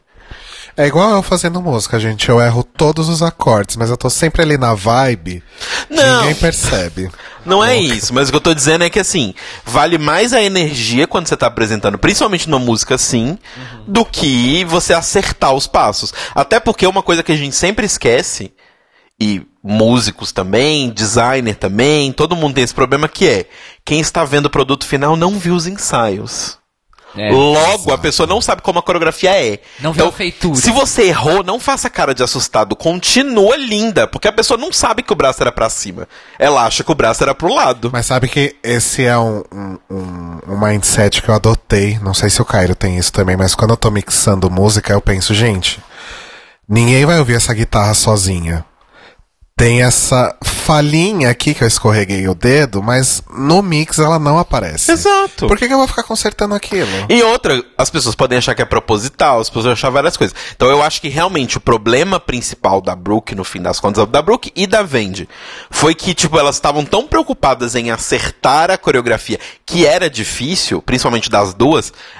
Isso tem esse ponto também. É. A coreografia É. das, dois, das duas era mais difícil que a de todo mundo. Mas elas estavam tão preocupadas em não errar porque era um take só, que elas ficaram meio robótica.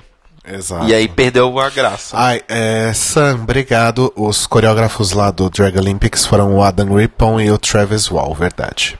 Verdade.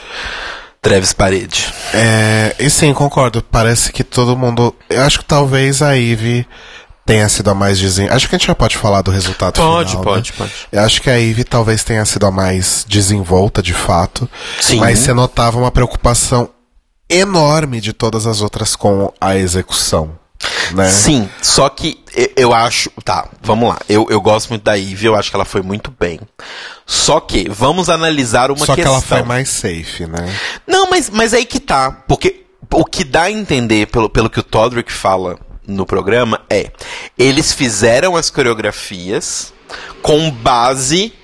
Primeiro no que a Queen conseguia fazer, obviamente, mas com base nas letras que elas mesmas escreveram. Eu também entendi isso. É o que ele. É, ele não, ele fala com essas palavras. É. Eles fizeram isso. Então, eu acho que tinha um pouco do tipo, a Ivy fez o que fazia pra ela. Ela é contorcionista, então ela vai usar isso porque é o, é o que funciona pra ela. Sim. Só que tem uma questão que é, a Ivy ela sobe em cima da mesa, faz lá o negócio de contorcionismo, que eu não tô falando que é fácil, gente, mas pra ela é mais fácil. É algo que ela está acostumada a fazer. Ela tá acostumada, ela dá uma cambalhota também que pra ela é de boa e ela sai andando normal. E depois ela entra na coreografia de duplo. As outras todas andam pelo cenário e interagem com pessoas, interagem com coisa acontecendo. Principalmente a Vendi. Pra mim, a Vendi tinha a coreografia mais difícil. Aham. Porque ela tinha que não só fazer coreografia com pessoas que chegavam pra ela e ela tinha que vir interagir, como ela tinha que andar e ir pra um palco E É, pega isso- o leque, e devolve pega o leque, faz outra coisa. E tem outra coisa, né? Eu acho que a Vendi anda por três espaços, não é? É, e- isso eu não vou Dois ou lembrar. três espaços. Eu Mas eu sim. acho que ela tem. E uma outra pessoa que eu acho que foi um pouquinho prejudicada. No final das contas não fez diferença. Mas foi um pouquinho prejudicada foi a Silk, que teve pouquíssimo tempo. Tipo, a parte da Silk é muito menor que a dos outros. E me- praticamente metade da parte da Silk ela tinha que se deslocar para o outro ambiente. E, ela, cair no chão e levantar. e ela ficava de costas. Exato. É. Ela, grande parte ela tá de costas. É, e aí, assim, gente, pra quem não notou, é um detalhezinho importante da edição do programa. A parte do ensaio que a gente viu, que a gente acabou de comentar, era só da parte da coreografia em grupo, Em ou seja, grupo. aquela cena final da coreografia.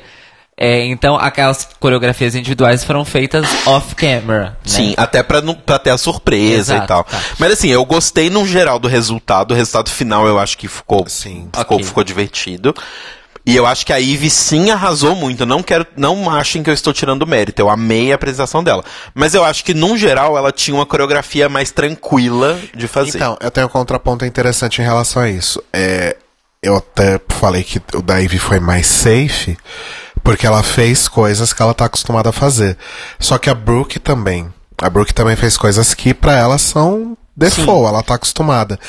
Mas, como a Michelle disse, e provavelmente The Hilarious Ross Matthews, não lembro, falaram que faltou um pouco de emoção. fogo, né? É, faltou emoção. Porque é, é aquela coisa que ela tá tão acostumada a fazer que sai no automático e sai sem graça. E assim, gente, você, se você é uma pessoa que gosta de assistir apresentações artísticas, sejam elas do que forem, música, dança, é, sei lá, qualquer coisa que envolva movimentação do corpo ou, ou artística assim, você olha na cara da pessoa, você sabe que ela está pensando no que, é que ela vai fazer no próximo negócio.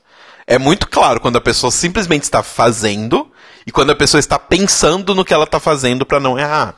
Exato. E não tem como ficar natural. que era o se caso assim. da Vendi, né? Tanto E da mal- Brooke. tanto que ela mal conseguia lip syncar. Sim, e da Brooke. Acho que a Brooke até lip syncou, mas dá pra ver na cara dela. Não, eu tenho que fazer isso, aí depois eu tenho que fazer isso aqui, aí eu tenho que correr ali pra trás fazer um negócio. Por mais que seja complexo, tem que parecer natural. E olha que essa coreografia e o lance do um único take, eu achei que foi menos ambicioso do que Kitty Girl e American. Acho que foi mais simples que essas duas. Kitty, Eu também não, Kitty acho. Grow eu acho que é, É é a mais ambiciosa de todas. É, de fato. Apesar de que a gente sabe, dá pra ver os cortes, não é em um take só. Mas enfim, É. enfim. É muito ambicioso. É muito ambicioso Kitty Girl. Eu acho que é o mais de todos. E American é ambicioso, mas é meio que um, um espaço único, É um né? caixa concept. É, Aham. não, não tem, tipo, parede, coisas pra elas atravessarem e interagirem. É tipo um grande espaço com fumaça. Gelo seco. Verdade. Então concordamos que foi. Meh. Não, eu não acho que foi meio. Eu acho que foi Eu acho que foi divertido. Ai, eu não sei. Eu, eu, eu achei tão meh que eu prefiro American. Então, eu preferi esse, porque eu acho que o- a- as letras ficaram mais divertidas e a música, como eu disse antes, é uma das minhas músicas que eu mais gostei da RuPaul até hoje. Entendi. Então eu gostei desse, porque é pancadão, sabe? E eu achei muito legal isso, eles colocarem um pancadão, porque é um desafio diferente pra elas. Porque elas estavam sempre meio acostumadas naquele mesmo ritmo de música da RuPaul, e agora veio uma porrada, então eu achei legal. Everywhere, Agora, everywhere, O mais, everywhere. o mais engraçado e divertido de todos foi o de Super Queen. Por causa da banda All Stars, né? A Alaska tocando bateria, Trixie tocando guitarra e a Chet Michaels de DJ. Foi muito maravilhoso. She's a stupid queen. Maravilhoso. Bom, vamos para a última runway da Season 11, então. Vamos. Então aparece lá a RuPaul, vestida de bombom, né? No, de novo. De novo. O bolo de festa é lindo, né, menino? Você viu? O, o bolo que a Cotinha O, fez? bo- o bolo de coco gelado, né? Nossa. Inclusive, o Chris Kish mandou um tweet pra gente, pra gente falar isso, né? Que a. RuPaul estava vestida de sonho de valsa mais novo. uma vez. Exato. E Beijo, Chris Kish. Beijo, Cris Cris. Beijo. E aí era só a família, né? Então, Michelle, The Hilarious, Ross Matthews, Todrick Hall e Carlson, que participou do primeiro e do último episódio, né? Tava lá julgando o quê? Se nem sabe, duvido que ele tenha visto os episódios anteriores. Mas Até porque não eram episódios na época, eram filmagens. É, É. Eram horas e horas e horas de material bruto. Carlson, Senta aí, meu anjo. Carlson, senta aqui, ó. Tem aqui essas sete horas de runway do segundo episódio. As essas, 12 horas de- Essas 12 do terceiro.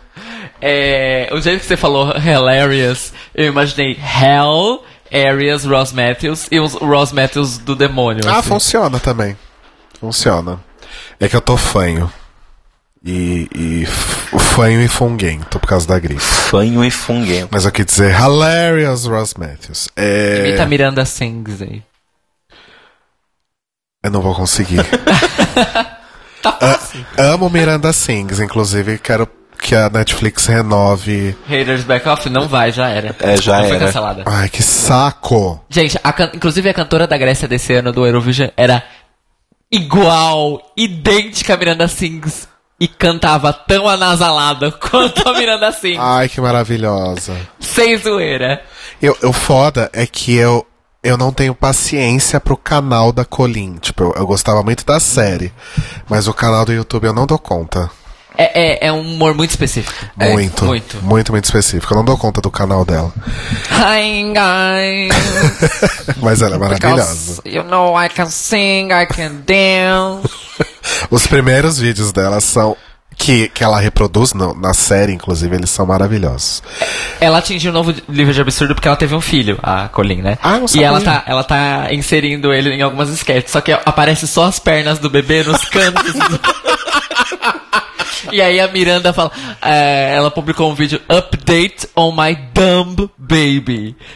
e que o, que o, o, neném tá tipo, tá meio que tipo, não tá chorando, mas tipo, falando, né, entre aspas com ela e balançando a perninha. E ela chega com a cara perto e ele tipo, encosta o pé na cara dela. Ela, Stop it, that's abuse. Oh my god. É muito maravilhosa. E aí o Carlson faz a brincadeira lá da Restraining Order, que agora ele, ele conseguiu voltar porque ele tá sem a, a tornozeleira. E aí no meio da. Carlson realmente voltou só pra arrasar e pode sumir de novo, né? Sim. Porque aí no meio das críticas dos jurados, o Todrick fala, ai, parece aquelas situações que você tá fazendo swipe no Tinder. Aí o, o, o Ross vira, nossa, você tá no Tinder? Uau! aí o Carlson pega um tablet, tipo, ai! E aí a gente descobre que eles usam tablets, né, pra, pra ver os looks ou fazer anotações e etc. Não sabia disso. E aí ele pega o tablet e fala, ai, então é você que tá aqui a menos 20 centímetros. Aqui, é, aqui diz que você está dentro, de, de mim. mim. Oito cen- é, oito, Menos 8 polegadas. É, que daria uns 16 centímetros, né? É. 16 centímetros negativos dentro de mim. Foi maravilhoso. Also, a roupa dele estava belíssima. Sim. Sim. Carlson sempre. Style Superstar, Carson Kressley. Que por acaso, amores, é um nível de recompensa do nosso recém-lançado financiamento coletivo recorrente. Hum, Também conhecido como patronato lá no Apoia-se. Visite apoia.se barra The Library is Open e confira todos os detalhes. Catim, catim. Laganja, laganja, laganja. Ok. Ah, inclusive eu tenho uma sugestão. Quando a gente renovar o soundboard, que talvez seja no final dessa temporada, não sei. A gente podia colocar a risada da Eve também, né? Não, pera, isso vai. Vamos? Vamos. Tá. Coloca um mashup da risada da Eve com a da Monique Hart. Olha que máximo. Eu gosto. Vai ser a aposentadoria da risada da Latrice, então. Que a gente mal usa, porque ela dura 10 segundos, né? Verdade. É, bom, Looks. primeiro look na runway foi. Peraí que eu me perdi aqui. Brooke. Brooklyn. Vamos lá. Brooklyn foi de bailarina. Previsível. Previsível, mas, gente, o último look que elas vão na runway é sempre previsível. Ah, é verdade, gente. A categoria é Best Drag. A Raven foi de Dominatrix, que é a única roupa que a Raven tem, basicamente. Best Drag, que é de fato a categoria mais inespecífica da história do universo. Então, eu sempre achava isso, mas eu vou falar que eu não, não acho mais. Porque eu acho que é tipo assim. Se alguém. Tipo assim, se alguém precisasse fazer uma caricatura da sua drag, o que que ia ter? É isso que é o best drag. Sabe? É tipo assim, o que você é conhecido por. Ok. Oi? Ai, que susto. Ah, se fosse o meu. É. Eu achei bonito, porém imprevisível, porém, sei lá. Eu achei sem graça. É, eu acho que foi isso. É isso. Eu não acho ruim. Eu, Eu só acho achei, sem graça. achei correto, porém monótono. Beijos Correto, porém monótono. Beijo pro Brenner. E. Nos vemos em outubro. Exato. E assim. Posso ser shade? Claro. Sempre. Toma um cuidado. Toma um cuidado com as, as axilas suadas, né? Porque tava umas pizzinhas embaixo do braço. Ah, isso eu não reparei, não. É, eu reparei. Mas tudo bem. Mas, enfim, eu, eu- suo também, então quem sou eu, né? Ok, eu entendo que o Best Drag da Brooklyn Heights reflita o lance do balé. Mas é como alguém, algum dos jurados falou também. Aquele look dela do primeiro episódio que supostamente ela construiu na hora, a gente sabe que não, mas que ela supostamente construiu na hora com, com a caixa de alguma Queen que eu já não lembro qual era. Detox. Não, ela ficou parecida com a Detox, Não, mas acho que levou a a caixa, a não caixa era. era da Detox. Tem certeza? Absoluta. No duro? Absoluta. Posso perguntar? Pode. Posso perguntar? Show Oi! do milhão. Aquele primeiro look eu acho melhor que esse, por exemplo. Então, gente, mas eu acho que tem uma questão que a gente não tá levando em consideração que é. Aquele look é quem é a Brooke Lynn fora de Drag Race. Não. Então, esse look é o que ela fez como es- esse, gente, o último look, ele é um statement. Ele é Ok. do tipo assim, eu quero me vender pro mundo assim, e sou eu. Ó, The Other Luisa falou que a caixa era da Detox, então agora eu acredito. Coming natural with the slow verse. É... Mas assim, eu acho que esse último look ele é um statement. Tanto que eu acho que é meio ridículo eles julgarem esse último look, porque eles cagam pra todos os looks durante a temporada inteira. True. Tipo, mesmo que quando eles elogiam ou falam mal, eles não levam em consideração. Pra chegar no fim das contas e, tipo, ai, nossa, eu não sei se eu gostei disso. Bom, se você me pediu a minha interpretação do que é o meu melhor drag. O meu melhor drag, na minha interpretação, é isso. Não tem meio que muito espaço pra pessoa falar gostei, não gostei. Que pena, eu- foi, pro, foi pro bottom two por conta disso, mas... Eu. Não, ela foi por outro motivo. Eu acho que eu seria. Eu, você. eu acho que eu seria mais. Eu acho que ela tem outras formas de refletir o, o drag dela sem ser o lance da bailarina que ela usou em praticamente todos os episódios da temporada. Ok. Mas a saber, a descobrir. Ficou pro futuro. Acho que sim, mas novamente, Ela- quem define quem é a drag da Brooke é a Brooke. Por exemplo, ela fala muito sobre o lance do Canadá, de representar o país. Ela tentou usar isso no rap, não deu muito certo. Ela entrou na workroom com um look que representava isso. Bom, talvez por isso ela não tenha feito nada lembrando o Canadá no, no episódio Mas, final. por exemplo, misturando, ela poderia ter feito uma roupa meio balé que lembrasse uma questão do Canadá. É porque Ela eu não consigo. ter ido de Sansa Stark. Eu não consigo, gente, sério, eu não consigo entender qual é o problema do, do balé. Desculpa, mas. Não, eu não entendo problema nenhum. Só acho que é previsível demais porque ela fez, passou a temporada inteira investindo nisso, entende? Eu concordo no- com o que o Telo falou sobre o lance do tipo, ah, eles ignoram tudo mais, toda essa parte. Mas não gostei tanto assim. Ela usou coisas muito melhores, na minha opinião, Justo. antes da temporada. Sim, gente, eu não estou discordando de vocês. O que eu tô dizendo é que esse look não é pra isso. Sim, concordo. Enfim. É, é, eu tenho uma observação importante que é pra encaixar antes, mas vamos encaixar agora. O Sam disse o seguinte: o Carson Kressley tem um reality de decoração que passa no I chamado Get a Room, com o Tom Felicia, que também era do OG Queer Eye. Acho que ele estava gravando isso na mesma época de Drag Race e por isso ficou tão fora. as agendas Olha só. Ótima piece of intel. Quem que falou? Foi o Sam, ou a Sam, ou e Sam. Essan. Obrigado, Essan. Essan. Obrigadíssimo Não é. pela, Na Não, verdade- tem- não temos mais dúvida. pela info. Não, não, foi Sam. Né? Porque E Foi não é artigo, né? Exato. Infelizmente. Vamos lá para a próxima, que é a Silk Nutmeg Ganache. Sobre pessoas que estão fazendo a mesma coisa o tempo todo, Dr. todos os tempos, Reverend e Silk ninguém reclama, tá aí. É, eu entrego pra vocês. A única coisa é que essa foi a melhor peruca que ela usou a temporada inteira. Que não é dela, é da Kyria. É, então, estão dizendo por aí que, que essa peruca é da Kyria, não é, É a que ela usa, inclusive, nas fotos de divulgação. Enfim, caguei se é peruca emprestada ou não. Mas assim, pra mim é justamente isso. O que, que é o look, best look da Silk? É o vestido mais sem graça, pageant possível. Ela tá bem Baby Latrice mesmo nessa, nesse look. Agora, na, eu não tinha reparado na runway, mas na foto realmente parece que continuam aí os problemas de proporção, né? Tem um, Proporção? lado, tem um lado que o padding tá mais evidente que o outro. Mas é porque ela não tá de frente nessa foto. Mas mesmo assim, mesmo ela estando numa diagonal, você consegue perceber. Não, mas a bunda fica pra trás, né? Tipo. Não, mas o padding ele não pega só a bunda. O padding pega. Ele pega aqui. Não, gente, eu sei, mas é porque ela não tá reta e nem com as pernas retas. É, isso é verdade. Ela tá fazendo uma pose. Sabe a pose da RuPaul de, pés- de perninha cruzadinha? Segurando xixi? Não sei, me parece estranho. Achei meh. É, achei meta. Achei meh, mas tá bonita. É isso. É o que eu digo da Brooke. Mais é uma o que a vez. Silk tem de best. Mono- co- é correto, porém monótono. Correto, porém monótono. Próxima, ah, vende. Vanessa vende Matelo. Que no último, na última chance, troca a roupa que ela usou a temporada inteira. Parabéns, Andy. Pois é, pena, Parabéns, Que Shinji. foi, pena que foi tarde demais, pelo menos saiu com estilo. Eu gostei da referência Vivian Lee Latina Style.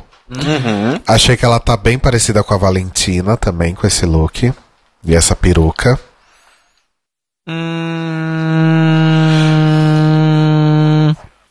Hum... É, não sei. Eu, eu acho a, a maquiagem da Vendi muito específica. Eu não consigo achar ela parecida com outra drag. É, Ai, mas eu não sei, eu bati o olho nela e falei, nossa, a gente tá parecendo uma, Inclusive, uma Valentina melhor trabalhada. ela merece. Esse elogio, Vandy merece a- na temporada toda. Mug. Sim, sim, sim, sim. Nunca esteve cagada a cara dela. Nunca na história desse reality show. Gente, eu queria só contar aqui, abrir um parênteses. Eu não vou falar o nome pra não ficar muito chato, mas eu só queria dizer que já temos o nosso primeiro apoiador na nossa campanha. Aê! Uhul! Caralho! Obrigada, amor. Muito obrigado, você, pessoa maravilhosa. Você sabe quem é você. Porque acho que só tem você até o momento. Sim. Pra quem quiser saber, é só ir lá em apoia.se barra The Library is Open. Cachim! Obrigado, Mori. Obrigado mesmo. Obrigado, meu Mori. product placement foi super elogiado no chat do. Carson Kressley. Verdade. Foi muito perfeito, você arrasou. ah, depois de 11 temporadas de Drag Race 4 All Star, se eu não tivesse A aprendido... gente já aprendeu, né? E nem precisou ler o Guru. Não né? é mesmo? É, tá, look da Vende. Vocês têm mais algum comentário? Guru, que é uma das... Chega, cara. É, eu gosto muito do verde desse look, apesar das pessoas terem criticado. eu quero esse vestido pra mim. Esse é meu comentário sobre esse vestido. Sim. Só que não é um vestido, mas é uma saia e um corset, mas. Sim. Eu acho bonito. Jura, eu achei que era um vestido. É, gente, ela tira a cauda no meio do lip sync. É verdade. Verdade, você tá certíssimo. Nossa! Não tinha me tocado, pra mim até agora era um vestido. Eu Arrasou. queria esse vestido. É, mas é bonito. É- é- eu acho que é a mesma coisa das outras, correto? Porém monótono. Follow the baile. Beleza. É, Trend alert. a próxima é a Eve Oddly. Aí sim, aí vamos falar de conceito. Que a gente adora um conceitinho, né? Eu amores? amo um conceitinho. Eu tenho. Agora eu finalmente vou poder falar alguma coisa relevante de eu ter assistido. Na lá- vida, né? na Nesses vida. 28 anos. Lá no Zig Duplex. Lá no Zig Duplex. As reações a Eve durante o episódio inteiro foram sempre de aclamação. Eu Eve imagino. aclamadíssima. As duas aclamadas desse episódio lá foram a Vendi e a Eve. Aclamada. Foram a Vendi e a Eve as aclamadas. Mas a, a Eve claramente muito mais aclamada, assim. É, e quando ela entrou na passarela, a, a galera basicamente aplaudiu e gritou do momento que deu close na cara dela, que deu pra ver o terceiro olho, até o momento que ela saiu. Foi tipo, o desfile dela inteiro, a galera não parava de Olha assim. só, arrasou. Foi bem, E- bem- Sabe que eu tô divagando aqui? Hum. É, lembra no começo do The Libraries Open, quando a gente, que pra tirar sarro do Cairo, a gente ficava chamando ele de conceitual? Conceitual. Agora conceitual voltou a ser uma coisa boa. Voltou a ser uma coisa boa. Pra quem, não, pra quem não tá com a gente aqui desde o começo, gente, é que eu dei um shade no Cairo uma vez, que conceitual é quando a gente vai falar de uma coisa que é mal acabada. Eu falo, nossa, é tão conceitual, né? Mas não, a Ivy, a Ivy trouxe o conceitual de volta pra uma coisa boa. E há uma coisa que eu vi pessoas no Twitter com dúvida, porque às vezes a pessoa não fala inglês, é, que achou estranho o negócio que ela tava falando do oddly e tal, é porque odd em é, odd number, né, em inglês é número ímpar. Então ela fez uma piadinha com o próprio nome e colocou três em tudo porque é um número ímpar. Sim. Exato. E, enfim. Maravilhosa. É, essas, essa é uma vencedora do Miss Universo se o Miss Universo fosse Miss Universo. Miss, Miss Chernobyl. Como disseram Miss Chernobyl. Sim. Amo. Arrasou, É, gente. Não tem, não tem defeito. Eu nenhum. queria fazer um comentário aqui que a Pan Zamalotkova falou no no no chat que é Beijos verdade. Só o talento de Eve pra deixar veludo bonito. Isso é uma observação importantíssima. E ainda mais veludo vinho, gente, que veludo vinho é uma coisa que não dá mais.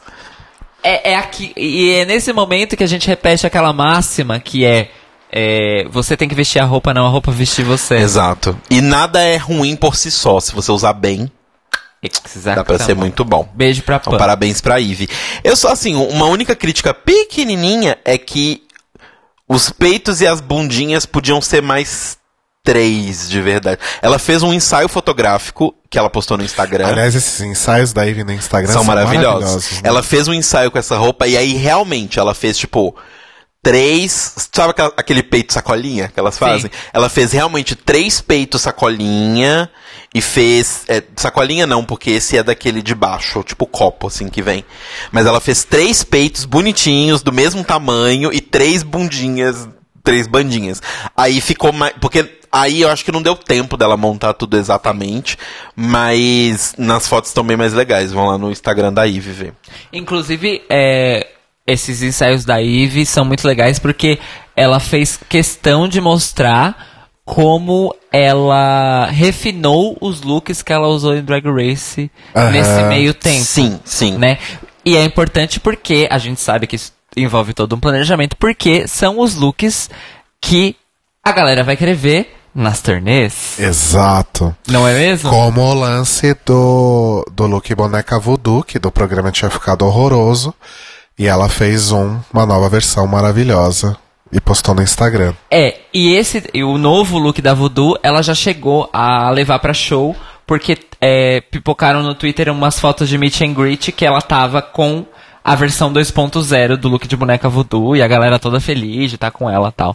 Então é isso, gente. Ela tá sendo é, uma artista extremamente competente, ao mesmo tempo que tá sendo estratégica. Eu gosto disso. Gente, tomara que alguma festa aqui traga a Ivy, porque essa é uma que eu faço questão de pagar meet and greet. Exato. Aliás, inclusive, se você for um apoiador da nossa campanha, você pode concorrer a sorteios para festas de drag queens nacionais e internacionais. Quem sabe rola um meet pra você também em apoia.se barra The Libraries Open. Exato. Quase que eu falei .com.br. é, e o último look é da Akira. Que. Trend alert! Correto, porém monótono. Mas eu devo dizer que eu também, assim como como Carson Cresley, creio sou Cresley, eu amei o fato de que embaixo ele fica roxo. E o sapato é roxo. Sim, sim. Sim. Nessa foto não dá pra ver, mas o sapato dela era um ro- roxo ainda um tomzinho mais claro que as ametistas. Então ficou bem bonito. O, o visual quando ela anda, o programa obviamente não mostrou isso, enfim, mas é bem bonito. O, É, tanto que a hora que o Carson fala esse detalhe, rola um, um take de um segundo, Exato.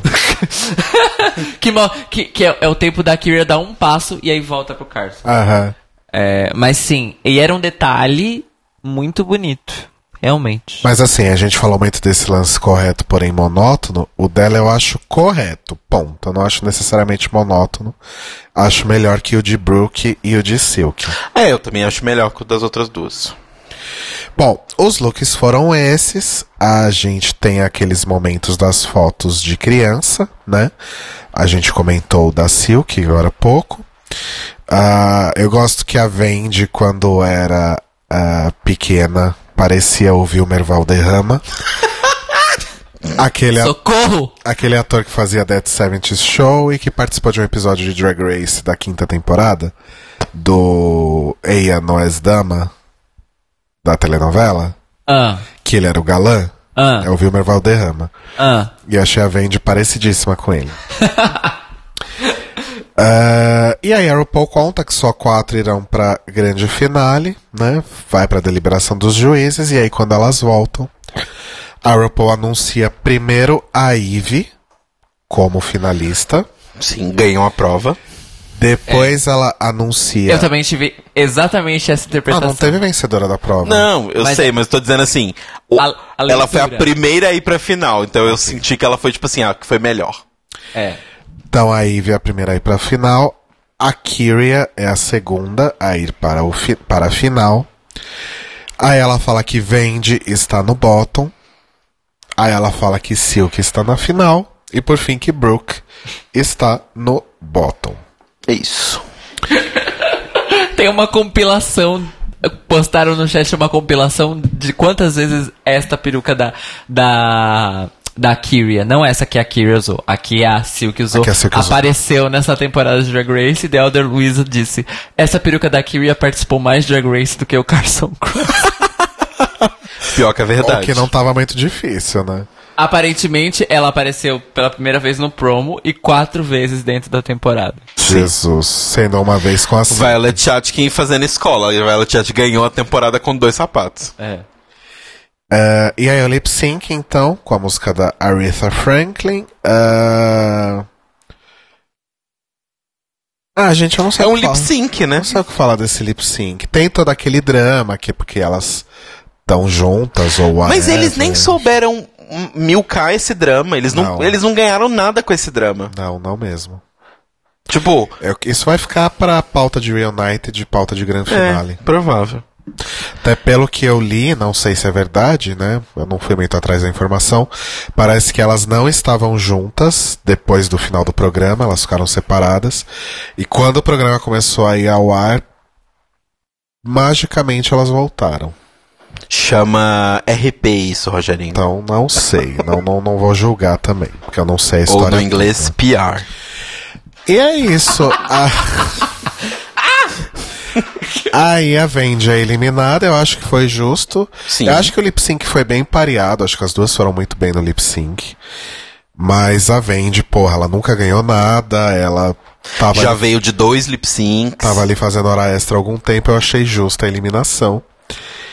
E aí a Silk consegue bater o próprio recorde, né? Ela tinha a melhor saída de eliminada de RuPaul's Drag Race, ela conseguiu... Silk não, vende. A Vendi, desculpa, eu querendo que a Silk saia. a Vendi tinha a melhor saída de uma eliminada de RuPaul's Drag Race. Saída que até contribuiu para que ela fosse convidada para uma nova temporada. Ela conseguiu se superar e fazer a nova melhor saída de Queen eliminada. A melhor saída de todos os tempos. Ela se superou. Que foi maravilhoso, né? Porque ela tirou ela própria do primeiro lugar e foi para o segundo. Agora o top 2 é vende, vende. E quando ela for eliminada no All Stars, vai ser o terceiro. Vende, É. vende, vende. E aí vai ser o metalinguístico, né? Não espero menos. É. Extremamente lendária. Sim. Nega o auge. Então, o que eu falei no. Acho que eu- no Twitter, talvez eu falei isso. É, a Vendi, ela não ganhou nada, não chegou em final das temporadas que ela participou, não fez lá muita coisa nessa temporada. Mas, um, eu vou sentir muita falta dos confessionários dela. Eram os melhores confessionários de Drag Race. Ela foi a narradora, né? Ela foi a narradora, ela e a Suga, né? É. Até a Suga ser eliminada. Girl. é... Girl. E eu vou sentir falta. é, Não, é- era só isso que eu ia sentir falta. O que eu ia falar também é que a Vendi é, é daquelas que, tipo, daqui a 10 anos, ou menos ainda, não sei, ela é uma das poucas que a gente vai lembrar dessa época. Então, eu ia falar isso. Eu vou falar essa frase correndo o risco de voar um livro lá de São Carlos, da casa da Domênica e do Baço, até aqui me bater na cabeça. Que é O livro, inclusive, vai ser o. O A volume, Dança dos Dragões. o volume 3 da- das Crônicas de Gelo e Fogo, que é o maior de todos. Não, o 5 é maior. O 3 é o maior. O 5 é maior. Confia em mim. Tá, o livro vai voar e. Enfim. Mas eu vou dizer que, para a segunda parte da, da história de RuPaul's Drag Race, né, que tá aí rolando há 12 anos já, a Vendi é a nova Shangela. A ela vai ser tão importante. A é a nova Shangela. Ela vai ser tão importante para a narrativa dessas próximas temporadas e pros memes e pras coisas todas, quanto a Shangela foi das primeiras. Sim. A gente falou sobre isso? Não. Acho que não. Não. Não, né? Então, então, ok. Eu não estou brincando, Telo Caeto. Danilo Cursino vai confirmar que eu saí do Metropol com ele andando até o metrô falando exatamente a mesmíssima coisa que você. A gente tá muito conectada. Exatamente. Juntas e Shallow não. Juntas e Shallow Now.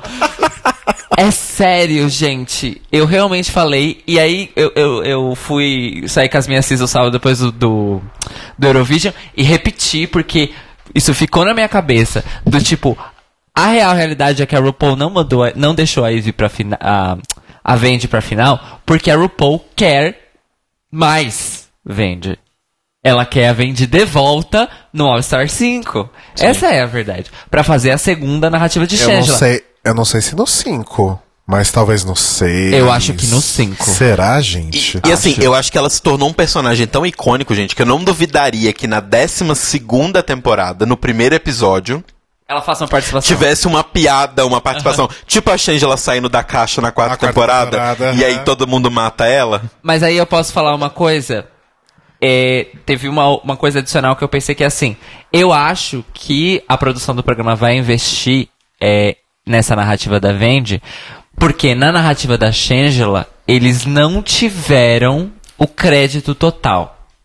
Porque boa parte da narrativa da Shangela aconteceu fora do programa. Sim. A, no caso da narrativa da Shangela, a narrativa só foi amarrada no programa, não Sim. feita no programa. E eles viram que deu certo. Deu muito certo. E agora eles querem fazer a Vendi. Só que assim, por isso que eu acho que vai ser no Star 5. Porque eles não. Eles querem o crédito todo da narrativa da Vendi. Entendi. Eles querem que a narrativa da Vendi aconteça 100% dentro do programa. Por isso que eu acho que ela vai voltar na próxima oportunidade. Entendi. Eu, eu acho que é isso mesmo que vai ser esse Eu rolê. ainda acho que eles dão uma seguradinha, não sei. Eu não acho Até por causa de turnê e essas coisas. Eu não acho que eles dão uma segurada. É, Não, tipo, talvez, sabemos. tal- talvez eles deixem ela render uma Work the Worlds pra voltar pra All Stars depois, sabe? Mas assim, uma coisa eu posso dizer, a Vendi foi pra um, pra um patamar de queens lendárias. Foi. E, gente, vamos lembrar sempre, a gente sempre repete, não é não falando que ela não é talentosa, mas lembrando que esse cargo de queens lendárias de Drag Race não tem nada a ver com talento. É outra coisa. É impacto. É impacto na, na história do programa em si. Tanto que a gente tem vencedoras aí que várias pessoas nem lembram o nome, tipo Violet Chachki. O, o Marlon falou no chat que vai ter vende até no especial de Natal do fim do ano. Aí eu já aposto mais. Exato. Aí sim. O especial de Natal desse ano vai ter vende, provavelmente. Provável. É, outra coisa sobre Queens lendárias é aquele negócio, né? É, o impacto e nunca esquecer, nunca podemos esquecer. A Queen no programa é uma coisa, a Queen no palco na turnê na vida real é outra. E a gente sabe de vários casos de Queens que não renderam em Drag Race por causa do formato, por causa do lance do desafio e tal, e que a galera que assiste ao vivo fala que é tipo foda. Sim. Sim. E A Shangela, inclusive, isso faz parte da narrativa dela. é, o impacto é tão profundo que a gente que tem prótese, a gente sente, Gente, né? né? E Foda. eu queria agradecer mais uma coisa, mais um momento especial. Tu, tu, tu, tu, tu, tu, breaking news. Ah. Sam também está nos ajudando no Apoia-se. Obrigada, meu amor. Obrigado, Mua. Sam.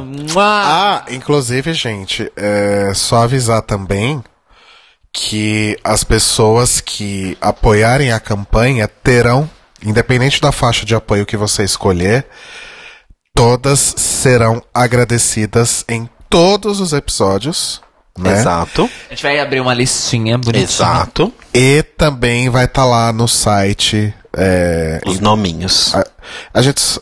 Ops, detalhes técnicos, depois a gente fala É, disso. a gente vai resolver tudo durante a semana, Mas mas. vai tá- mas vai estar no site e vai ser falado aqui também a partir do próximo episódio. Exato.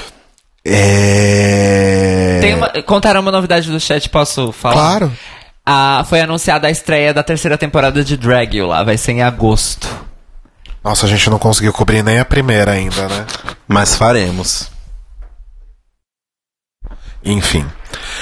É. É isso, gente. O Cairo não sabe mexer no no meu celular. Enfim. aí tivemos o lip sync, é isso e tal, a saída da Vendi. Isso aí acabou o programa. Cairo Braga. Qual é a sua nota para o episódio Queens Everywhere? A minha nota para esse episódio é uma Bob the Drag Queen. Ok. Ok. Telo Caetano. A minha nota vai ser uma Bob the Drag Queen também. Eu acho que foi um episódio legal, teve a saída da Vendi que foi icônica. Foi legal. O clipe eu gostei, a música eu gostei. É. é eu, Odiei, nota 5. é, eu também dei, dei um. Odiei cinco estrelas. Eu dei uma, uma Bob the Drag Queen porque achei o episódio divertido, tirando a parte do ensaio, que foi bem praxe, mas o resto foi divertido.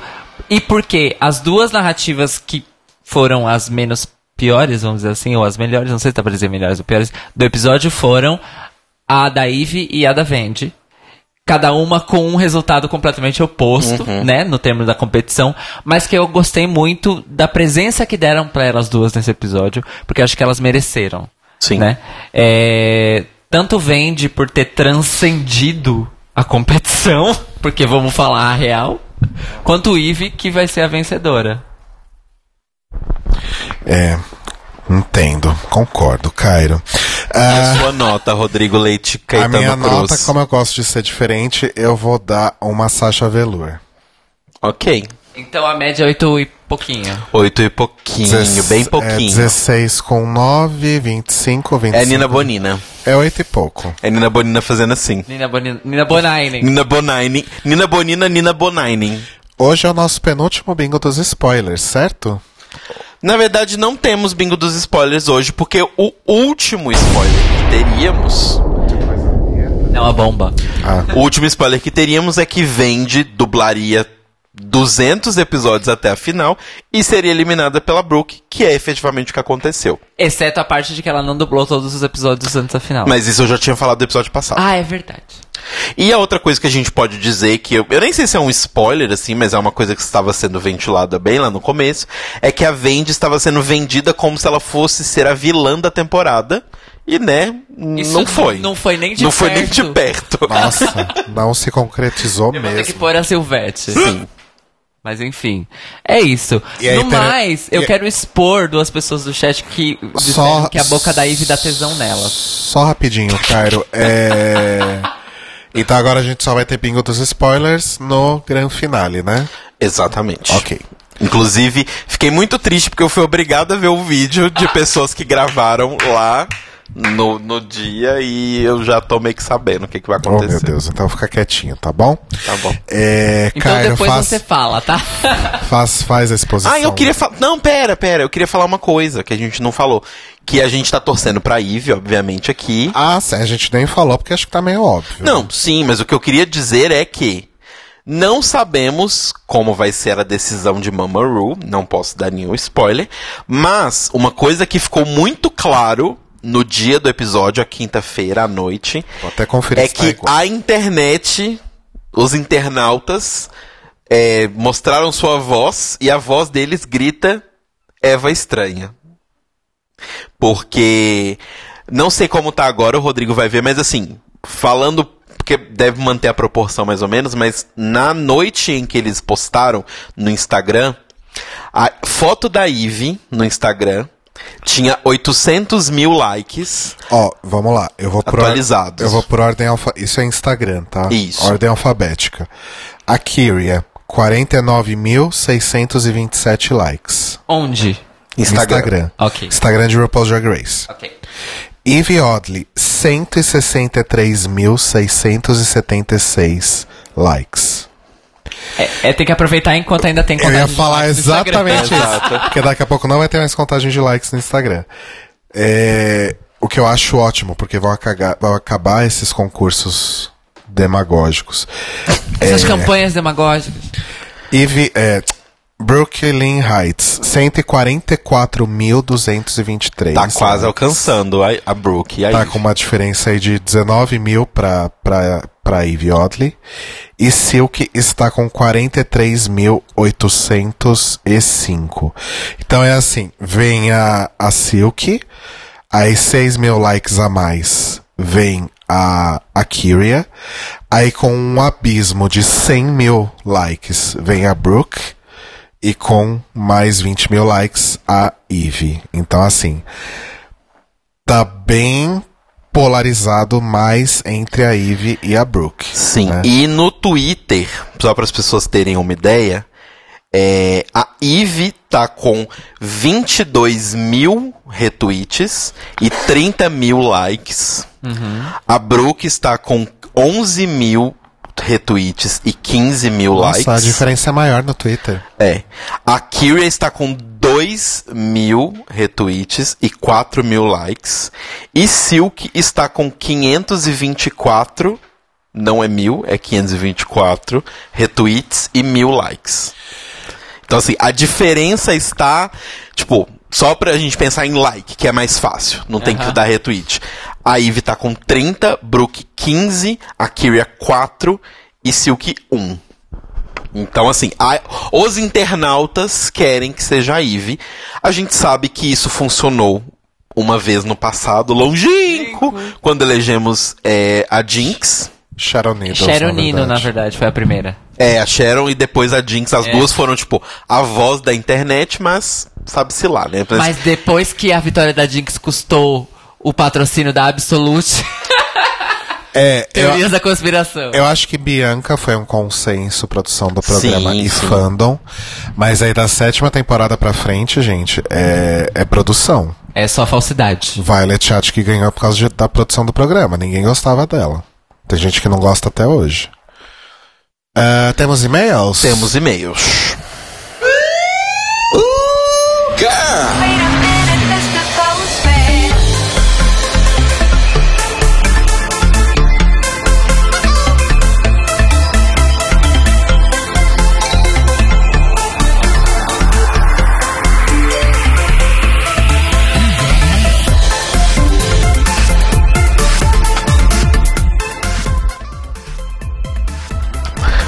Oi, gente, tudo bem? Então, vamos começando aqui a ler os nossos comentários. O primeiro é um comentário que a gente recebeu lá no site, que é do João Luiz, e ele diz o seguinte: Que está no chat agora, beijos. Beijos, É João. verdade, beijo, João. Hallelujah, my best queens of the Podosphera history. Her story. Tem uma correção a fazer sobre o comentário do último Correio Eleganza. Eu ia deixar passar e tal, mas como sei que vocês gostam de informações precisas e verdadeiras nesse mar de fake news, resolvi escrever. Muito obrigado, aprecio muito. Ahn, vejam só, se tem uma coisa que é genuinamente brasileira no humor, é o formato de escolinha. Pelo amor de Cher, esqueçam essa falácia de a escolinha do professor Raimundo é inspirada na escolinha do Chaves. Embora muito popular na televisão, o formato se iniciou nas rádios com um programa chamado Escolinha da Dona Olinda, ainda na década de 1930 aqui no Brasil. Solta a bomba. Chocada. A escolinha do professor Raimundo estreou na rádio Mairink Veiga em 1952, onde permaneceu até 1957, ano em que estreou na TV Rio. Entre 1966 e 1995, foi exibida pelas TVs Excelsior, Tupi e finalmente a Globo, onde voltou a aparecer como esquete do Zorro Total em 2001, além da nova escolinha do professor Raimundo, que é exibida anualmente desde 2015. Ahn, como o primeiro episódio do Chaves só foi ao ar em 1971, temos uma diferença de 40 anos entre a primeira escolinha do rádio brasileira e o programa do Bolanhos. Ahn, e uma diferença de mais de 15 anos entre a primeira vez que a escolinha do professor Raimundo foi exibida na TV brasileira e a primeira exibição do El Chavo del Ocho, que é o nome do Chaves no México. Girl! Basta uma pesquisada rápida na Wikipédia, honey. Tá tudo lá fica claro quem copiou de quem, né? Então, sem essa de que Bolanos foi referência para Chico Anísio, por favor, kisses. Olha só, João lacrou. Eu amei este comentário, porque eu amo que. Eu amo saber que por mais que eu leia sobre as coisas, tem coisas que eu simplesmente não acho. Aprendendo uma coisa Adoro. nova a cada dia, Exato. né? É, gente, ele acabou de dar uma mini história de história do. Uma mini aulinha de história do rádio no Brasil, né? Arrasou, João. Arrasou, obrigado. João. Obrigado pela informação. Muito obrigada. A sua inteligência. Arrasou muito mesmo. ok. Beijos quentes pra você. E, gente, continuem fazendo o que o João fez. E sempre que a gente falar merda, Por qualquer favor. merda que seja, corrijam a gente, por favor. Não é só ir lá no Facebook e falar, ai, vocês falaram merda. Eu tô pedindo, entendeu? Pedindo. Exato. internet, eu tô dando o meu rosto, me critica, internet. É, o próximo é um comentário lá no nosso site também, que foi no Notícias Quebrando da semana passada, do Bruno Vale. Na verdade, de 15 dias atrás. É verdade. Enfim, mas ainda é um- uma coisa válida. Olá, meninos. Com- eh, estou passando para dizer que sempre fui totalmente contra a cultura do spoiler. Porém, como faço parte do grupo seleto de POC sem acesso ao programa de drags da RuPaula em transmissão simultânea, me sujeito a esperar uma semana para ver o episódio completo na dona Netflix. Tá tudo bem também. É. Sim, não tá perdendo nada. Por isso, tinha que driblar as revelações compulsórias do episódio que as bichas soltam nas redes sociais. Pra então assistir o capítulo da semana e só após isso poder ouvir vocês. Entretanto, algo vem mudando nas últimas semanas, pois por influência do meu amor Silvio, com Y, amei, decidi ver o nosso ah, decidi ver o vosso podcast com seus comentários que aliás super pertinentes antes mesmo de ver o episódio em si claro que estou amando e descobri que não estraga a experiência aliás me deixa ainda mais hashtag atenta nos detalhes minuciosamente notados por vocês obrigado por fazerem o melhor podcast sobre drag race e cultura LGBTQI Oh. mais beijos e bom programa Inclusive, eu ri errado, eu ri. Mas eu tenho que rir. Nossa, é, Bruno, arrasou. Obrigado pelo e-mail. E eu já ouvi alguém falar isso também. que faz a experiência ao contrário Que primeiro ouve o podcast ou às vezes nem assiste. Quem que me falou que não, assi- não tá assistindo a temporada, Mas tá escutando. mas tá ouvindo Eu o acho que foi a? Tatielma que comentou que tinha parado de assistir, mas continuou ouvindo o podcast. Inclusive, ela aparece às vezes no chat ao vivo e tudo mais. É verdade. Enfim, beijos pra todos que têm essa experiência Gente, de. vocês são maravilhosos. Só isso. Sim. Deixa eu Os ouvintes. Beijos pra todos. Deixa eu terminar. Beijos. Bom. tem, tem uma coisa aqui. É, o Marlon diz o seguinte: Conheci vocês pela Paloma e o Laranja do Cindy Bicha. Ah, arrasou. Sou de Belo Horizonte. E gosto Representing. muito- E gosto muito deles. E acabei vindo escutar vocês e me apaixonei. Beijos, beijos. Ai, arrasou, Beijos, Marlon. Marlon. Beijos. Arrasou muito. Cindy Bicha que tá é, causando na podosfera. Cin- Cindy Bicha foi casualmente citado no Aos Cubos, que vai ao ar amanhã na Rádio Sense. Olha, Olha só. Por quem? Pode falar? Pelo Vitor. O Vitor tava escutando Cindy Bicha Ah, e ele citou uma informação que ele aprendeu no Cindy Bicha. Olha só. Beijos pro Laranja e pra Paloma. Beijo. A, gente precisa mar- a gente precisa marcar o, O crossover. o full crossover, né? Sim, Chamar sim. os dois pra participar. Sim. É, vamos transicionar pro final? Eu não posso dar pros. Ah, e pros as redes, e-mails. desculpa. Ah, obrigado. Obrigado. Esqueci. É, Não se esquece, você. de, não esquece de falar do apoio, que a gente não falou muito hoje. Tá bom. Você deixa? Obrigado. Se você quiser comunicar com a gente, mandar um beijo, mandar uma crítica, a gente gosta de ouvir crítica, correções. Mandar beijo só, falar que a gente é lindo também é bom sempre. Você pode mandar um e-mail para contato arroba thelibrariesopen.com.br ou, em nosso eh, ou ir então no nosso site thelibrariesopen.com.br e deixar um comentário no post deste episódio. Outra coisa que você pode fazer agora é nos apoiar na nossa campanha de financiamento coletivo no Apoia-se. Você pode entrar em apoia.se barra The Libraries Open, ver o, quais são as nossas metas, o que, que a gente está tentando trazer de novo para o programa e apoiar se você puder. A gente agradece muito, muito, muito, muito, muito mesmo. E se você quiser seguir a gente nas redes sociais, no Instagram e no Twitter, nós somos o Tlio Podcast. T-L-I-O Podcast. E você acredita que nesse meio tempo, enquanto você divulgava a nossa campanha, nós ganhamos o nosso terceiro apoiador? Gasp! Gasp! Semana que vem já temos três nominhos pra falar, gente. Exatamente, arrasou. Então isso merece uma shed Yes! e uma laganja. Ok. Estou fazendo um espacate aqui, um death drop nesse momento. Plat. Enquanto o cara transita.